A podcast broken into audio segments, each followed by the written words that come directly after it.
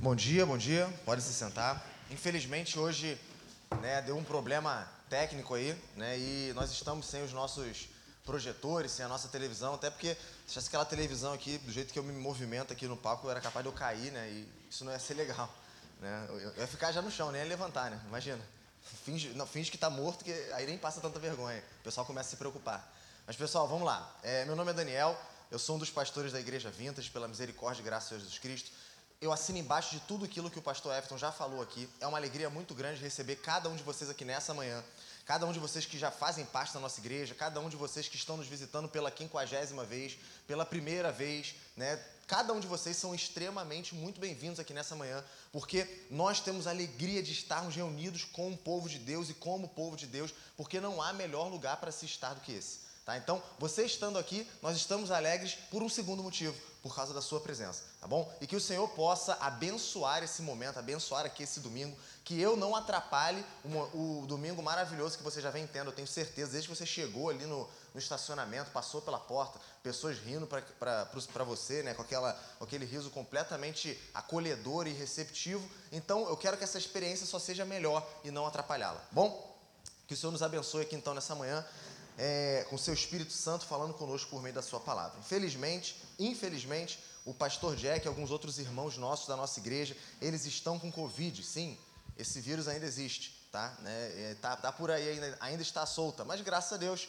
né, eles estão passando bem, estão melhorando e o Senhor é bom, o Senhor está cuidando de todos eles, mas eu peço que você continue orando por cada um desses nossos irmãos, o pastor Jack, a Sarinha, filha do Jonathan e da Júlia, o próprio Jonathan, a Júlia também, e alguns outros irmãos mais. Se eu não lembrei do seu nome, eu me desculpa, tá? Mas eu estou orando por você, pode ficar tranquilo, tá? Então, orem por, pelos nossos irmãos, que eles possam se recuperar rápido e estar, nova, e estar mais rápido possível reunido novamente conosco, bom? E por ele estar com Covid, cá estou eu nesse domingo com, aqui, aqui com vocês. Espero que, né, como já falei, o Senhor possa nos ajudar e nos abençoar porque foi meio que de surpresa, mas é isso aí, faz parte, acontece. Né? Pedro ele já disse para a gente, ó, você tem que estar tá pronto para poder explicar para as pessoas a razão da sua esperança, sim ou não? Então, o cristão nunca é pego de surpresa. O cara fala assim, pô, me pegou de surpresa. Ah, então tem um problema contigo. Né? Porque Pedro já avisou que você pode ser pego de surpresa, que tu tem que estar tá preparado. Não é verdade? Amém ou não amém? amém? amém. Então, vamos lá, sem mais, sem mais papo, vamos direto para a palavra de Deus. Né? Então, para começar aqui, eu provavelmente todo mundo aqui já foi, tirando a Duda, a Duda está aqui hoje, né? a Duda estava lá ontem em Canoas, eu sei disso porque ela estava lá ontem, ela está aqui de novo. Tirando a Duda, todo mundo aqui já participou de uma festa de casamento, sim ou não? Alguém não participou de uma festa de casamento? O Aquino nunca foi. Cara, como é que foi isso? Eu não entendo isso, cara. Gente, quem é o, é o, o Thaleson não está aqui, né? Quem é o próximo a casar aí? Vamos lá, o próximo da vez aqui. Nem sei. Hã? Leandro? Hã? É o Gui. Tu casa, Gui? Outro, cara, convida ele, por favor. Convida, convida a Duda. Tá, se estiver precisando de alguém para servir os, os salgadinhos lá, o, as bebidas, cara, convida eles para. Porque, pelo amor de Deus, né, cara? Não, não tem como. Quantos anos, ô Aquino? 25. 25. E nunca foi no casamento. Ele tava guardando. Não, eu só vou no meu casamento, pastor. Primeiro casamento vai ser o meu. Que Jesus te abençoe, cara. Que Jesus te abençoe. Tá? Mas vamos lá, para vocês que nunca foram e para os que foram, as festas de casamento, elas geralmente são conhecidas porque, pô, tem uma boa comida, né? Um ambiente, né? Tem aquele romantismo ali que envolve principalmente o casal. É um, é um momento alegre. Tem até coisas mágicas no casamento. Como assim, pastor? Coisas mágicas? É, as mulheres acreditam que se elas pegarem aquele buquê lá feito de plantas normais, elas irão casar.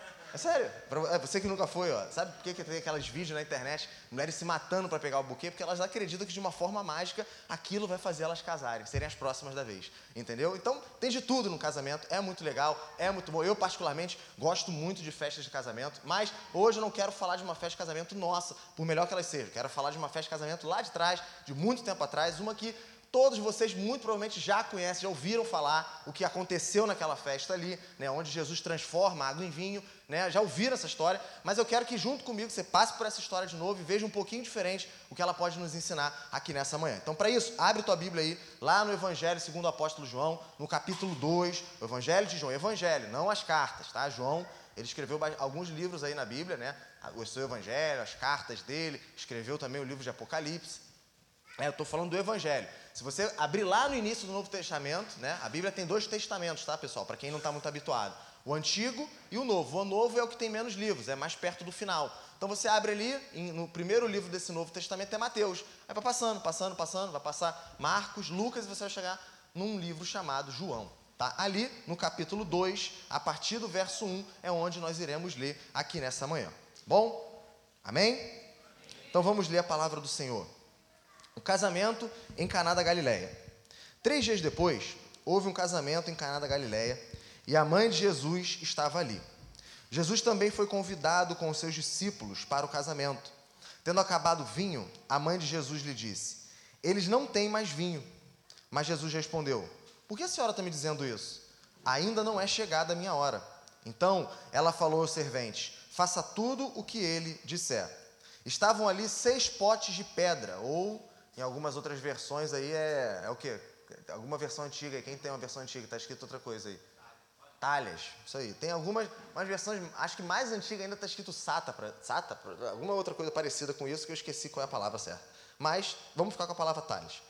E, e eles os encheram totalmente. Então lhes disse: Agora tirem um pouco e levem ao responsável pela festa. Eles o fizeram.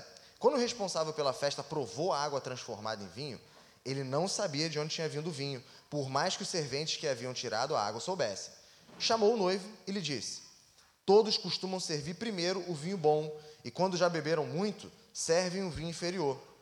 Você, porém, guardou o melhor vinho até agora. Assim, em Caná da Galileia, Jesus deu início aos seus sinais. Ele manifestou a sua glória, e os seus discípulos creram nele. Depois disso, ele foi a Cafarnaum com sua mãe, seus irmãos e seus discípulos, e ficaram ali não muitos dias. Essa é a palavra do Senhor. Para a gente poder entender aí mas, o que está acontecendo nesse contexto, eu sei, né, como eu falei, provavelmente muitas, se não todos aqui que estão aqui nessa manhã, já ouviram essa história, já ouviram esse fato aqui onde Jesus transforma água em vinho. Você acreditando ou não, em algum momento você ouviu, tá? Não é questão se você acredita ou não. Estou falando que você deve, já deve ter escutado essa história em algum lugar, em alguma vez na sua vida. Tá? Então, para a gente poder entender o que está acontecendo aqui, por que, que Jesus transforma água em vinho, por que, que a coisa acontece desse jeito, a gente precisa entender o contexto, a cultura que envolvia aquele casamento. Né? Aquele casamento está acontecendo numa cultura que a questão de honra, a questão de, de, de, de vergonha, de, de honra, de vergonha, ela é uma coisa muito pesada, muito importante, é uma coisa muito cara para esse povo. Tá? Tanto que, por exemplo, o judeu ele é um povo muito hospitaleiro. E, toda, e se você, sendo você quem fosse, você da, da casa mais bonita, da a casa mais feia de uma cidade, se chegasse um viajante na sua cidade, batesse na sua porta, você tinha que recebê-lo bem. Porque se você não recebesse bem, a sua cidade ficava taxada como uma cidade não receptiva. E para o judeu isso é extremamente terrível. Isso é extremamente terrível. Tá? Então, o contexto que está acontecendo essa, essa festa é um contexto onde as pessoas valorizavam muito mais o coletivo do que o individual, muito mais a comunidade do que as, as realizações individuais. Você servia, você prestava, você era mais útil para a sociedade à medida que você cumpria melhor os seus papéis na comunidade. Por exemplo, se você, o que, que, o que, que era melhor para aquela época? Que você fosse um bom marido, que você fosse um bom pai, que você criasse bem os seus filhos, que você cuidasse bem da sua casa. Porque com isso você estaria garantindo o quê? A proteção da próxima geração. Então aquela nação, aquela cidade, ela teria condições ou chances de ainda sobreviver, de ainda respirar por, por mais alguns anos. Entendem isso?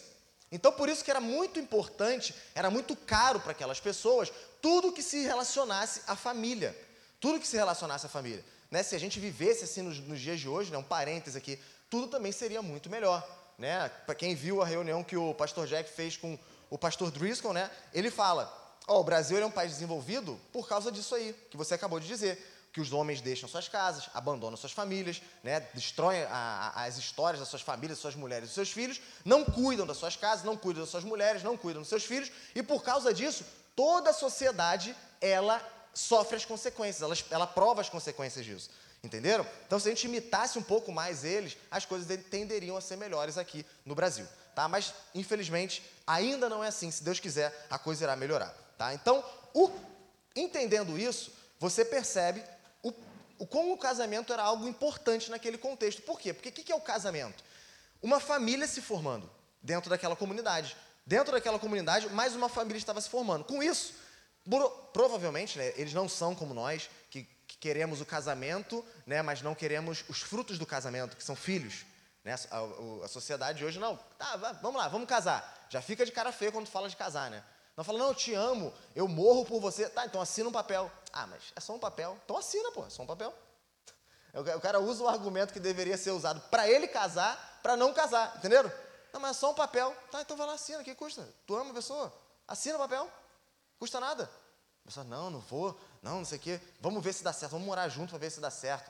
E tem uma estatística que diz que mais de 60% dos casais que começam morando juntos sem se casar de fato, se separam. Separam. Então, alguma coisa, algo de errado não está certo. Né? Mas vamos lá, continuando. Com o casamento, aquela sociedade, ela, aquela, aquela comunidade, mais pessoas viriam a existir ali, mais pessoas viriam a nascer. Ou seja, o número de pessoas ali iria aumentar. E para eles isso era importante. Por quê? Porque aumentando o número de pessoas numa cidade, num povo, o que, que acontecia, aconteceria consequentemente? A força militar daquele povo aumentaria.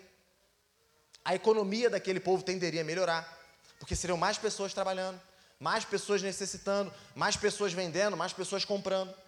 Ou seja, a sociedade como um todo ela estaria mais protegida e mais próspera. Né? Por exemplo, quem, quem eram as pessoas que compunham os, os exércitos de Israel? Israel ele tinha, como é hoje, né, um exército, pessoas separadas, que ficavam treinando o tempo todo para batalha e tudo mais, e quando viesse a batalha estavam prontos. Era assim que era o povo de Israel? É assim que era o exército de Israel? Sim ou não? Sim ou não? Não. não. O exército de Israel, ele, quem formava, quem compunha o exército de Israel? As pessoas comuns, as pessoas do dia a dia. Um dia o cara estava ali pescando, no outro ele estava pegando numa, numa espada. É assim. Era assim que eram as coisas. Desde lá de muito tempo era assim que as coisas funcionavam. Né? Por exemplo, histórias de Davi e Golias. Né? Tá lá né, o, a família inteira de Davi, seus irmãos mais velhos. Né? E aí estoura a guerra contra, o, contra os filisteus.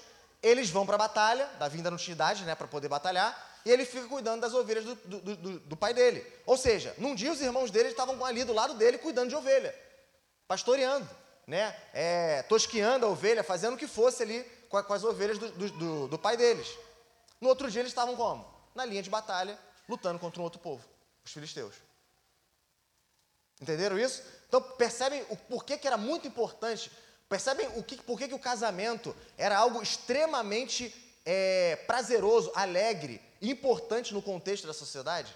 Porque dali estava dando start uma nova família. Com isso, né, a, o povo, a, a geração futura né, a comunidade no futuro, a união dessa comunidade, o fortalecimento dela e o seu futuro estavam um pouco mais garantidos. Por isso o casamento era uma festa. Era uma festa muito melhor do que as festas que a gente tem hoje. As festas de casamento, para vocês terem uma ideia, elas duravam cerca de uma semana, gente. ficava uma semana o noivo e a noiva festejando, se alegrando. É, alguns escritores vão dizer que a casa deles, a porta das casas deles ficavam abertas, né?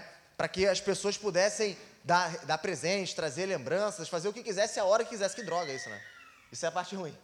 É o cara tá ali, o casal ali casou, cara, casou, beleza, é isso aí, pessoal. Agora vamos para lua de mel, né? Vamos, né? Vamos ser felizes, né? Mas ali não, ficava uma semana ainda aquela os vizinhos ali batendo na porta, né? Aí quando no final da terminava ali o dia de comemoração, as pessoas iam, as pessoas da cidade inteira, elas faziam uma fila com, com, com as tochas ali acesas com fogo e iam guiando o casal até a casa deles, até eles chegarem no leito deles, né? Isso por uma semana. E era uma festa, uma festa maravilhosa, entenderam? Uma festa muito abundante de recursos, né? Comida, bebida e etc.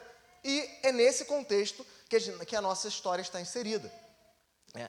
Com tudo isso, a gente, é fácil a gente perceber que aquele casal, eles estavam prestes a sofrer um desastre, né? prestes a passar por, um, por algo extremamente vergonhoso, algo que iria manchar aquela família para o resto da vida deles.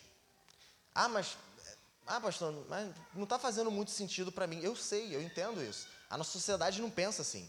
Né? A gente não tem essa, essa coisa muito, não, tem, não dá esse peso, não dá essa importância, não dá esse valor que era dado naquela época. Eu sei disso. Só que você entendendo um pouco mais, você consegue perceber que faltava poucos minutos até todo mundo notar que, caramba, eles não têm vinho mais na festa, a festa vai ter que acabar. Por quê? Porque o vinho era o elemento principal da festa naquela época. Né? Alguns rabinos diziam que onde há vinho, há alegria, há festa. Os rabinos, tá vendo, gente? Por isso que vinho é uma coisa boa. Tá? É só você não beber, é só você não se embebedar. Né? O que a Bíblia diz, ó, você não pode se embebedar. Mas a Bíblia não diz que você não pode beber vinho. Vinho é bom, sério. Faz bem até para a saúde. Faz bem, né? Paulo não recomenda para Timóteo, fala, ó, que ele, por causa daqueles teus problemas lá no estômago, toma um pouco de vinho. Né? Ele não fala para Timóteo se embebedar, mas orienta ele a tomar um vinho, tá bom? Então, esse, esses homens eles reconheciam isso, os rabinos da época reconheciam isso, e todas as pessoas sabiam disso. Então, estar faltando vinho naquela festa seria um desastre para eles. E isso iria ecoar para gerações e gerações daquela família. Tão grande, tão sério era o negócio para as pessoas daquela época. Entenderam? É, eles iam ficar para sempre conhecidos como a família que faltou vinho durante o casamento, durante a festa de casamento. Com ninguém aconteceu isso, só com eles. Né? Estamos ali provavelmente no primeiro, segundo, indo para o terceiro dia de festa, o vinho acaba. Né? Então, eles iam ser taxados socialmente, eles iam passar por vergonha, por humilhação social para o resto da vida deles. Os filhos deles iam provar isso. Né? Então, é uma situação um tanto quanto complicada. Alguns podem falar assim: ah, mas eu acho que não é para tanto. Eu sei, eu te entendo. Você, assim como eu, estamos aqui no século XXI, né, onde nada disso aqui acontece, né, a menos quando falta comida no teu casamento. Né? Você chama as pessoas para festa ali, acaba a comida, por mais que as pessoas vão apertar a tua mão, falar, pô, que legal, tudo mais, todo mundo vai falar mal de você depois. Essa é a verdade. Entendeu? Essa é a verdade. Se a comida estava ruim e se acabou, todo mundo vai falar mal de você. Se, se ninguém nunca te falou isso, eu estou aqui te falando, tá bom? Vão sair falando mal de ti e vão sempre lembrar, ah, tu lembra do casamento do fulano, da ciclana? Então, acabou a comida, cara, não tinha nem água para tomar. Porque a comida é uma coisa importante, né? Porque comida é uma coisa importante, não é só para mim, para todo mundo, entendeu? Comida é uma coisa importante, tá? Então, vamos lá. É, no meio de tudo isso, então, nós temos Jesus e a sua família. E aqui a palavra de Deus nos diz que Jesus ele faz o seu primeiro sinal, né? Seu primeiro sinal. Né? Só no Evangelho de João está escrito isso. O que está acontecendo aqui? Ah, pastor, erraram a palavra, era para escrever milagre, mas aí eles escreveram sinal. Não, a palavra é sinal mesmo. É diferente de milagre, não é a mesma coisa. Não é a mesma coisa. O escritor não quis dizer a mesma coisa e o pessoal traduziu de forma fiel, não dizendo a mesma coisa. Por que, que então eles escrevem sinal em vez de escrever milagre? Porque existe um significado diferente entre sinal e milagre. Sinal é um milagre que Jesus faz que mostra, que revela o seu caráter messiânico, a sua identidade messiânica e que fazem pessoas se converterem a Ele. Entenderam? Então, com isso, você já começa a suspeitar o que, que significa toda essa história. No, ali é o lugar, o ambiente onde Jesus escolhe para ser o lançamento da sua carreira. Né? E se você está acompanhando a história até aqui, está entendendo o que eu estou falando, você tem que se perguntar aqui, na nossa época de cursos do Hotmart, né, de lançamentos na internet, de, de rede social, aquela coisa explodindo, bombando, essa coisa louca, assim, que a cada dia é uma coisa diferente, uma coisa nova, né? Daqui a pouco vão até acabar as faculdades, cara. O Hotmart já te ensina tudo o que tu precisa. Né? O YouTube, o Hotmart estão tá, aí, ó, vão fechar as faculdades. Esse é o futuro, tá? Então, nesse tempo que nós vivemos, se você tem um produto para lançar, se tem um curso para lançar, se você tem, sei lá, uma loja para abrir, alguma coisa, tu vai lançar uma, tu vai, vai iniciar um empreendimento, o que, que você quer? Você quer visibilidade, sim ou não? Você quer que o maior número de pessoas, se elas vão comprar tua, o teu produto ou não, se elas vão acreditar em você ou não, tu quer que o maior número de pessoas saibam que você existe e que você está vendendo alguma coisa. Sim ou não? Para isso você usa a internet, você usa tudo que, sei lá, tem gente até que paga aqueles carros na rua, aqueles carros do ovo, sabe? É, o carro do ovo passando na sua rua. Tem gente que paga isso até hoje. Né? E, por exemplo, o cara do ovo. Né? E, cara, dá certo. Vejo várias pessoas comprando os ovos daqueles caras lá. Né? Tá, tá no aperto ali, o ovo é uma coisa que as pessoas consomem bastante. Né? E aí o cara vai lá compra. Então dá certo. É aquele marketing mais agressivo, né? vai, vai até a pessoa. Né? Então, existem vários. A pessoa quer visibilidade, a pessoa, a pessoa quer que todo mundo saiba o que, que ela está fazendo, o que, que ela está lançando, para poder comprar o produto dela, comprar o curso dela, comprar o, sei lá, seja lá o que, o produto para pet que ela está vendendo lá, seja o que for. Entenderam? Só que não é isso que está acontecendo aqui. Não é isso que está acontecendo aqui. Se você imaginar, pô, para lançar minha carreira, lançar minha carreira solo, pô, tu vai fazer isso como? No, no boteco? Não, tu vai para um show. Né? Tu vai, vai abrir, vai abrir o, o show de uma banda né? Tu vai fazer o show junto com alguém, vai falar, estou lançando minha carreira solo, mas não é isso que está acontecendo com Jesus. Jesus escolhe o ambiente de uma festa de casamento para poder iniciar a sua carreira, iniciar o seu ministério de forma pública diante das pessoas e para as pessoas. Por que isso? Né? Por que, que Jesus faz isso? E é por isso, é, é, é, é para responder essa pergunta que eu quero que você me acompanhe ponto a ponto aqui nessa história, para a gente entender o que, que, o que, que respondendo essa pergunta, o que, que entendendo essa história, nós vamos aprender a respeito da pessoa de Jesus e da obra dele nas nossas vidas e no mundo que nos cerca. Amém? Amém? Amém? Amém. Então vamos lá. Qual o motivo disso tudo então? Por que, que Jesus começa assim? Por que, que Jesus inicia o ministério dele trazendo, devolvendo alegria para uma festa de casamento, onde as pessoas provavelmente já estavam um pouco alegres. Mas ele traz isso de volta, ele não deixa isso acabar. Por que que, o que, que seria brilhante para Jesus fazer? Vamos lá. Estou no de uma festa de casamento. Vou lançar meu ministério, vou iniciar meu ministério. O que, que seria uma boa ideia para Jesus fazer ali? O quê? Chuta aí qualquer coisa. Um milagre bom para Jesus fazer. Curar, curar, curar é um bom milagre. Imagina, chega ali alguém cego de nascença. O próprio, livro de, o próprio Evangelho de João tem a história de um cego de nascença. Né? Chega ali o cego de nascença, no meio daquele casamento, Jesus cura ele. Seria uma coisa, uma forma legal, né? De começar a coisa. Sim ou não? Expulsando o demônio. Seria legal? Fazendo o morto ressuscitar. Essa seria, essa seria melhor, né? Sim ou não? Mas não é isso que Jesus faz.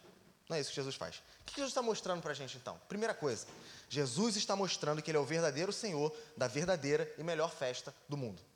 Vamos lá. No verso 9 está escrito assim: Quando o responsável pela festa provou a água, ou em algumas outras versões está escrito, não está escrito responsável, está escrito o mestre sala, correto? Coisa, coisa de gente antiga, né, cara? Cara, tu lembra até da, da versão. Estou ficando velho. Vamos lá. É, quando o responsável pela festa provou a água transformada em vinho, ele, ele não sabia de onde tinha vindo, por mais que os serventes que haviam tirado a água soubessem. Ele chamou o noivo e lhe disse: Todos costumam servir primeiro o vinho bom, e quando já, já beberam muito, servem o vinho inferior. Você, porém, guardou o melhor vinho até agora. O que está acontecendo ali? Acabou o vinho, a festa vai acabar. Aquele, aquele casal, eles vão passar por uma vergonha, como eu falei, para sempre. Aquela família vai ser marcada por vergonha e humilhação para sempre.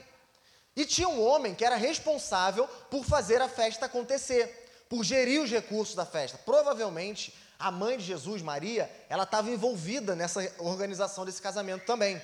Tá? Então, tinha um homem ali responsável por fazer o negócio acontecer, por não deixar faltar comida, por não deixar faltar bebida, para garantir que todo mundo estava alegre, todo mundo estava satisfeito, todo mundo estava gostando da festa, né? Como se fosse o MC, né? O mestre de cerimônia.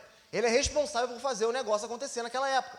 Só que esse homem ele olha para a situação e ele fala: "Eu não posso fazer nada. Eu não posso fazer nada. Acabou o vinho. Só posso chorar. Eu sento do lado de vocês e começo a chorar junto com vocês. Não tem mais, eu não, eu não tenho condições de fazer brotar vinho aqui do nada. Não tenho, está além de mim. Eu não tenho como fazer isso.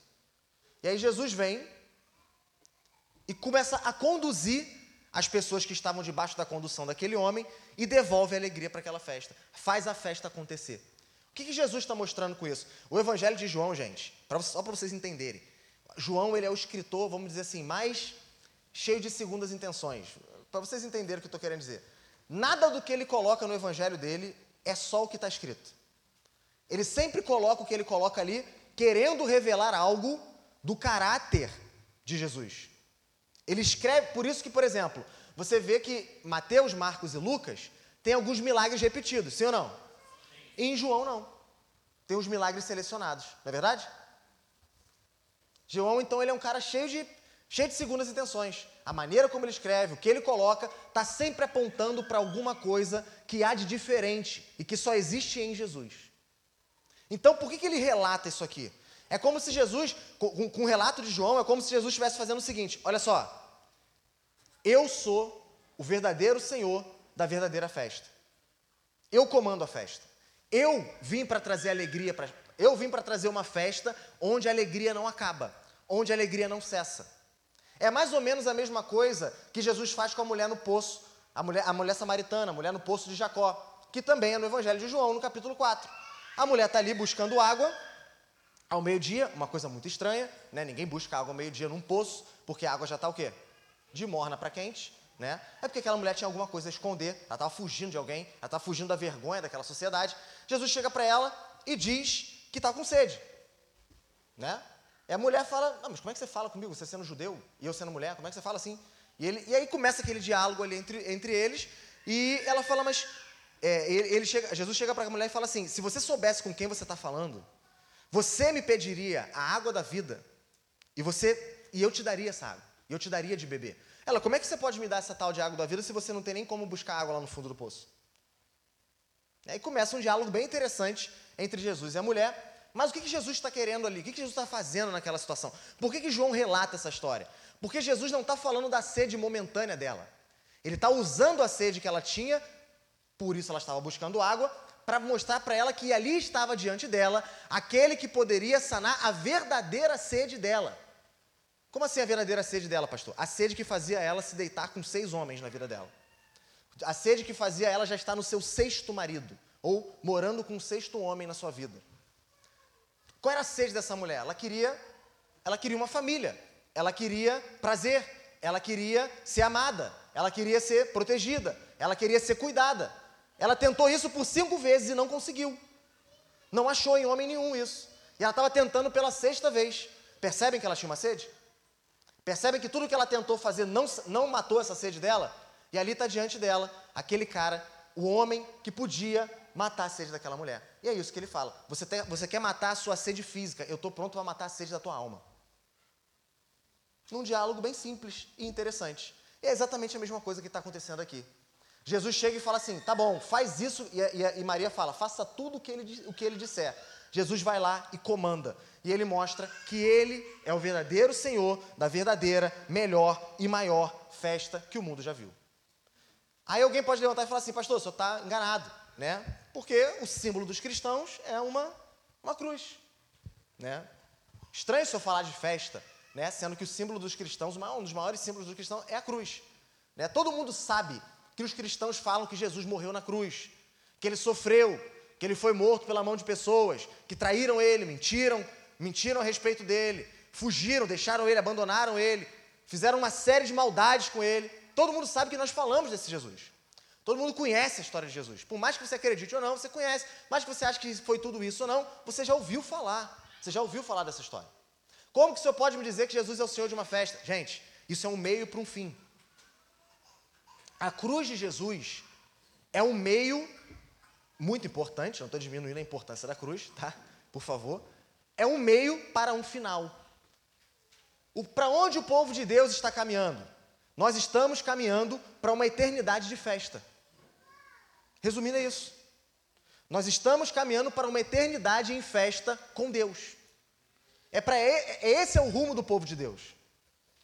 Jesus é como se ele estivesse falando: eu vou sofrer sim, eu vou morrer sim, vão me trair sim, será doloroso sim, mas no final, no final, eu vou conduzir todos aqueles que o Pai me deu para uma festa, para uma alegria eterna. Por isso que Jesus escolhe esse ambiente para mostrar, para se revelar, porque foi para isso que ele veio. Foi para isso que ele veio. Pra, foi para nos conduzir, nos resgatar e nos conduzir seguros até o último dia onde estaremos na bo nas bodas do Cordeiro. Onde estaremos eternamente alegres, felizes, completos, plenos, satisfeitos com Deus na eternidade. É para é esse lugar que o povo de Deus está caminhando. É para esse lugar que o povo de Deus está caminhando. Olha o que a Bíblia diz em Isaías capítulo 25, verso 6. O Senhor dos exércitos dará neste monte o banquete para todos os povos. Será um banquete de carnes suculentas e vinhos envelhecidos, carnes suculentas com tutanos e vinhos envelhecidos bem clarificados. Neste monte, ele acabará com um pano que cobre todos os povos e com um véu que está posto sobre todas as nações. Tra tragará a morte para sempre. E assim, o Senhor Deus enxugará as lágrimas de todos os, ro os rostos e tirará de toda a terra o vexame do seu povo, porque o Senhor falou. Naquele dia se dirá: Eis que este é o nosso Deus, em quem esperávamos, e ele nos salvará. Este é o Senhor, a quem aguardávamos. Na sua salvação exultaremos e nos alegraremos. O profeta Isaías profetiza num contexto de adversidade para o povo de Israel. Você precisa entender isso aqui nessa manhã.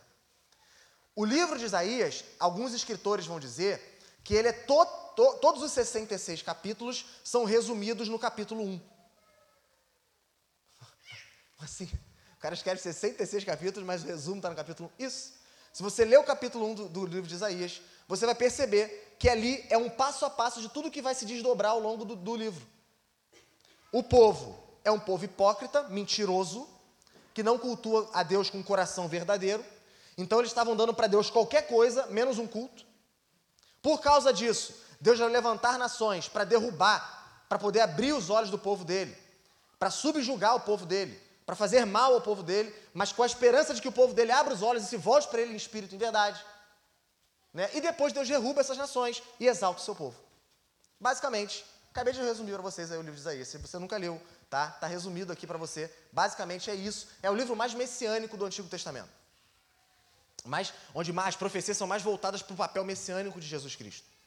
Né? Então, é basicamente isso que acontece. E nesse contexto, ele profetiza um dia onde as, o povo de Deus estará com Deus vitorioso.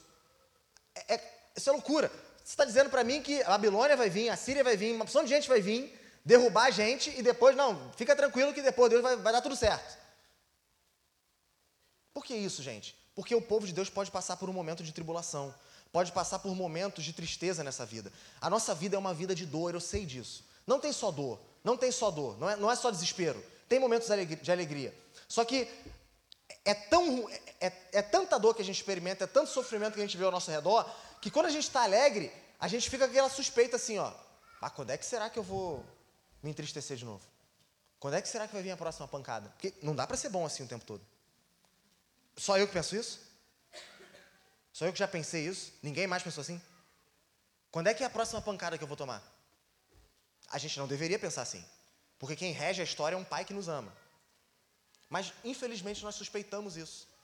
A vida do povo de Deus, ela é uma vida de dores enquanto estamos aqui. Mas fato é que estamos caminhando para um dia onde Deus será exaltado acima de todo nome e por causa disso o seu povo estará em festa eterna. Nesse dia, essas dores vão deixar de existir. Tudo isso vai acabar. Olha Apocalipse capítulo 21, verso do 1 ao 5. Isso aqui é demais, cara. Isso aqui dava para ficar. Numa frase desse, ver, desse texto aqui, dava para ficar aqui semanas e semanas falando sobre isso, desde o Antigo Testamento. Mas vamos lá. E vi novo céu e nova terra, pois o primeiro céu e a primeira terra passaram e o mar já não existe. Vi também a cidade santa, a nova Jerusalém, que descia do céu da parte de Deus, preparada como uma noiva enfeitada para o seu noivo. Então ouvi uma voz forte que vinha do trono e dizia: Eis o tabernáculo de Deus com os seres humanos. Deus habitará com eles, eles serão povo de Deus, e Deus mesmo estará com eles e será o Deus deles. E lhes enxugará dos olhos toda lágrima, e já não existirá mais morte, já não haverá mais luto, nem pranto, nem dor, porque as primeiras coisas passaram. E aquele que estava sentado no trono disse: Eis que faço novas todas as coisas. E acrescentou: Escreva, porque estas palavras são fiéis e verdadeiras. Esse é o fim do povo de Deus. Quem são os cristãos então?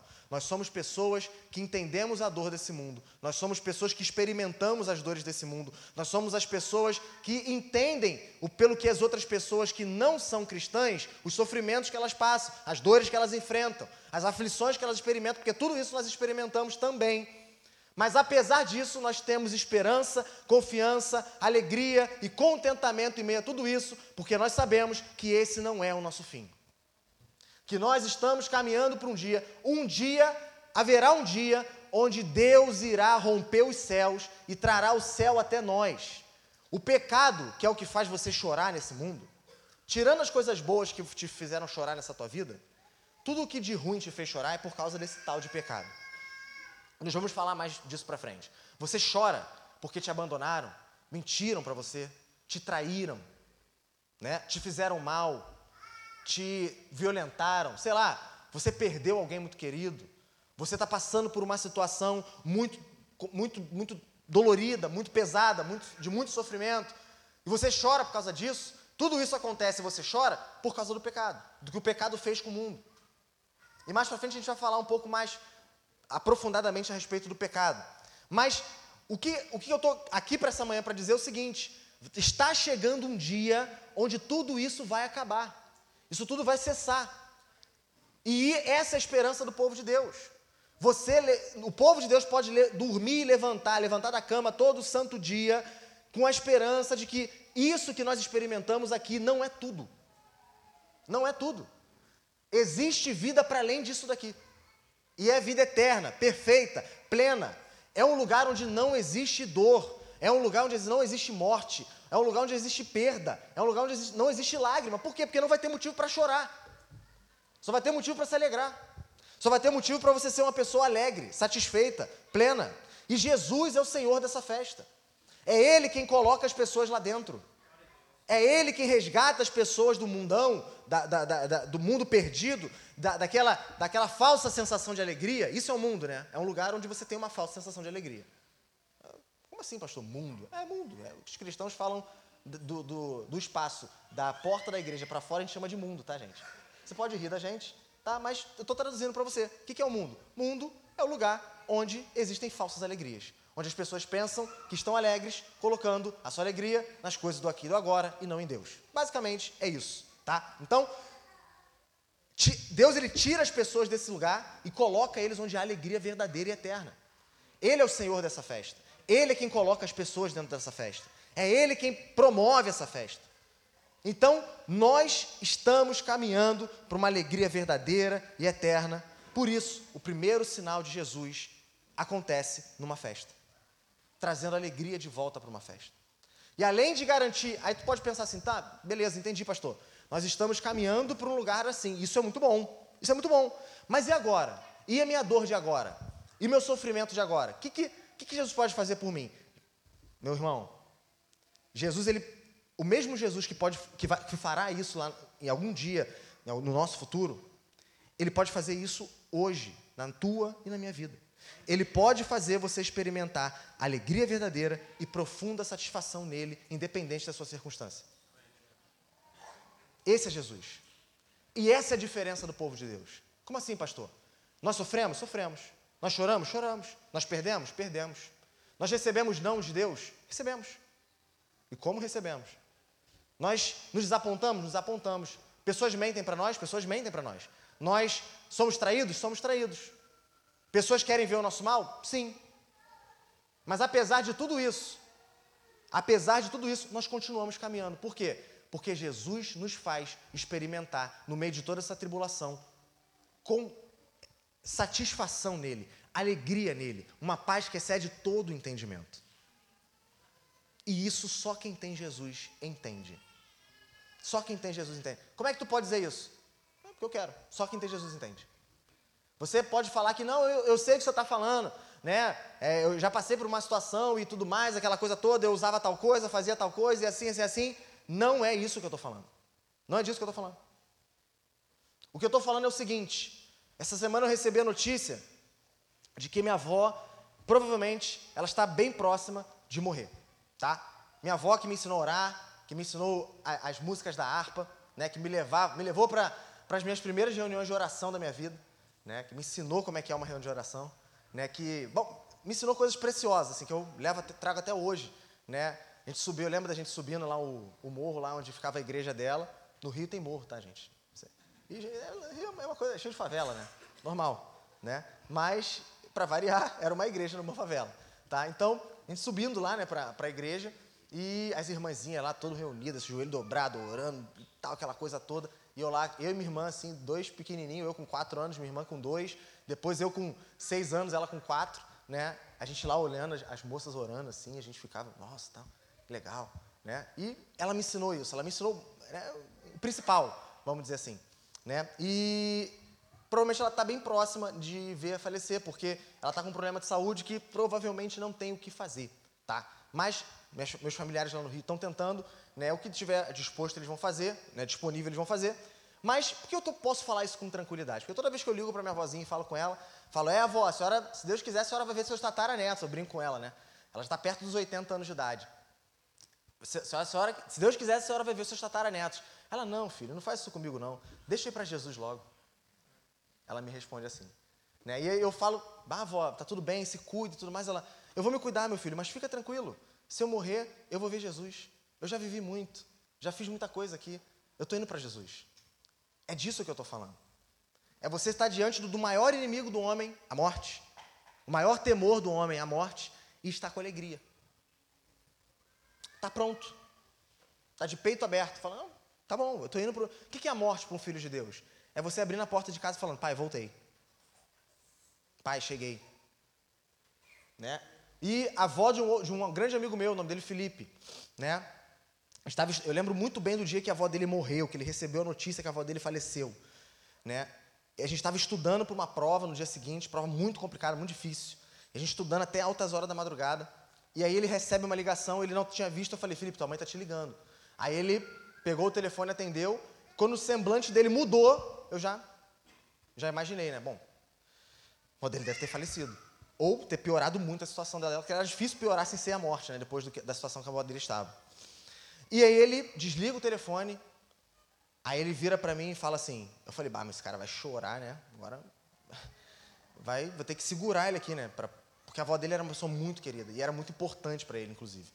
E ele vira para mim e fala assim, a minha avó nunca mais vai pecar. A minha avó está livre disso. E é para é esse lugar que nós estamos caminhando. O lugar onde não vai haver mais pecado. Onde nós não vamos mais, mais trocar Deus por nada e nem ninguém. Onde nós estaremos com Ele para a eternidade, sem ofendê-lo, sem fazê-lo mal, sem trocá-lo, sem, sem mentir para Ele, sem tirar Ele do trono das nossas vidas e colocar qualquer outra coisa. Onde nós estaremos com Deus sem pecado. E só os cristãos experimentam isso. Diante do maior terror da vida, você está alegre, você está seguro, você está em paz. É disso que eu estou falando. O dinheiro não pode fazer isso. Uma viagem não pode fazer isso. O que, o que, pode fazer isso nessa terra? Diz. Apresenta alguma coisa. Vai lá, apresenta alguma coisa. Alguém levanta a mão e fala, isso. Ninguém pode fazer isso. Nada pode fazer isso. Só Jesus. Só você conhecer. E quando eu falo conhecer, é conhecer de verdade. Né? Salmo 34, provar e ver de que o Senhor é bom. Não é só saber que Deus é bom, é provar, é saber, é experimentar isso. Quando você conhece Jesus, você quer saber se uma pessoa teve encontro com Jesus, é como ela se, se porta, se apresenta diante da possibilidade da morte. É assim que você mede. Você mede, isso é um bom termômetro. Quando essa pessoa está diante da possibilidade dela morrer, como que ela se comporta? Como que ela age? Se você vê essa alegria, se você vê esse desprendimento, essa, essa facilidade, né, essa, essa tranquilidade para falar, para tratar a coisa, diante de você está um filho de Deus. Diante de você está alguém que conhece a Deus, que conhece o seu Salvador, Jesus Cristo Senhor.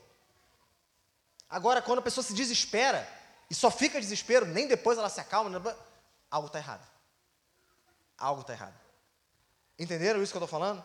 E a pergunta que eu preciso fazer é o quê? O que, que a sua vida mostra? Quais são as marcas da sua vida? Quais são os sinais que existem na sua vida? A sua, a sua vida é marcada por alegria, por satisfação em Deus? As pessoas que te conhecem, acho que a pessoa, o pessoal da igreja falaria isso de mim. Não é isso que eu estou falando. Não é da igreja que eu estou falando. Eu estou falando das pessoas que te conhecem da, daquela porta de entrada para fora. As pessoas da tua família, as pessoas que trabalham contigo, pessoas que estudaram contigo, que foram criadas contigo, elas te conhecem, quais são as marcas? Se eu perguntasse para elas, ah, como é que é o fulano? Me diz aí, me fala sobre ele. Elas falariam que você é uma pessoa murmuradora, está sempre reclamando, está sempre, tá, tá sempre murmurando, está sempre triste, está sempre insatisfeita, sempre tem um porém, está sempre ruim, está tudo ruim, sempre, está sempre reclamando, está sempre murmurando, então é uma pessoa chata. Tá? Deixa eu te falar, deixa eu falar uma coisa. Se nunca te falar isso, eu vou te falar aqui hoje, porque eu te amo, quero teu bem. Se você é uma pessoa que só reclama, tu é chato. Tu é chato. Sério, tu é chato. Você é insuportável. As pessoas riem para tua carinha só porque elas não têm coragem de te dizer que você é chato. Entendeu? E porque elas querem acabar a conversa. Você sabe quando uma pessoa quer acabar a conversa contigo, quando tu fala um bagulho que exige uma resposta, a pessoa fica assim. Sabe? O jeito do crente de fazer isso é amém, não é amém, verdade, amém. A gente, pode deixar que a gente vai orar. Tá? É, é, o jeito do crente, pô, tô querendo acabar essa conversa. Sim ou não? Não é? Então, se fizerem, você que está visitando a gente, se fizerem isso contigo hoje, me fala quem foi, porque a gente vai caçar essa pessoa. Isso não é para acontecer. Não pelo menos na primeira vez. Na segunda, quem sabe. Né? Mas na primeira vez, não. Tá? É, mas como que é a sua vida? Que, como é que a sua vida é marcada? Como que as pessoas que te conhecem te veem? Elas veem essa marca em você, uma alegria que consegue transcender a circunstância? Uma segurança em Jesus, que tu está perdendo tudo. Tu tá, tu tá se afogando, cara. Mas tu tá ali, ó. Isso aí. Glória, glória, aleluia. E, e vai continuando. E segue. É assim? Ou não? É assim ou não? Se não é assim, você, você precisa saber. Você precisa saber. Você está fazendo mal para a missão de Deus.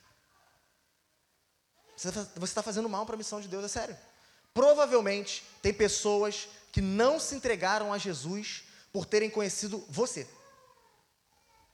Fala assim, pô, se é para ser desse jeito, olha como é que eu sou. Se é para me virar cristão e ser assim, pô, é melhor continuar do jeito que eu tô. Qual a diferença? É assim que você é?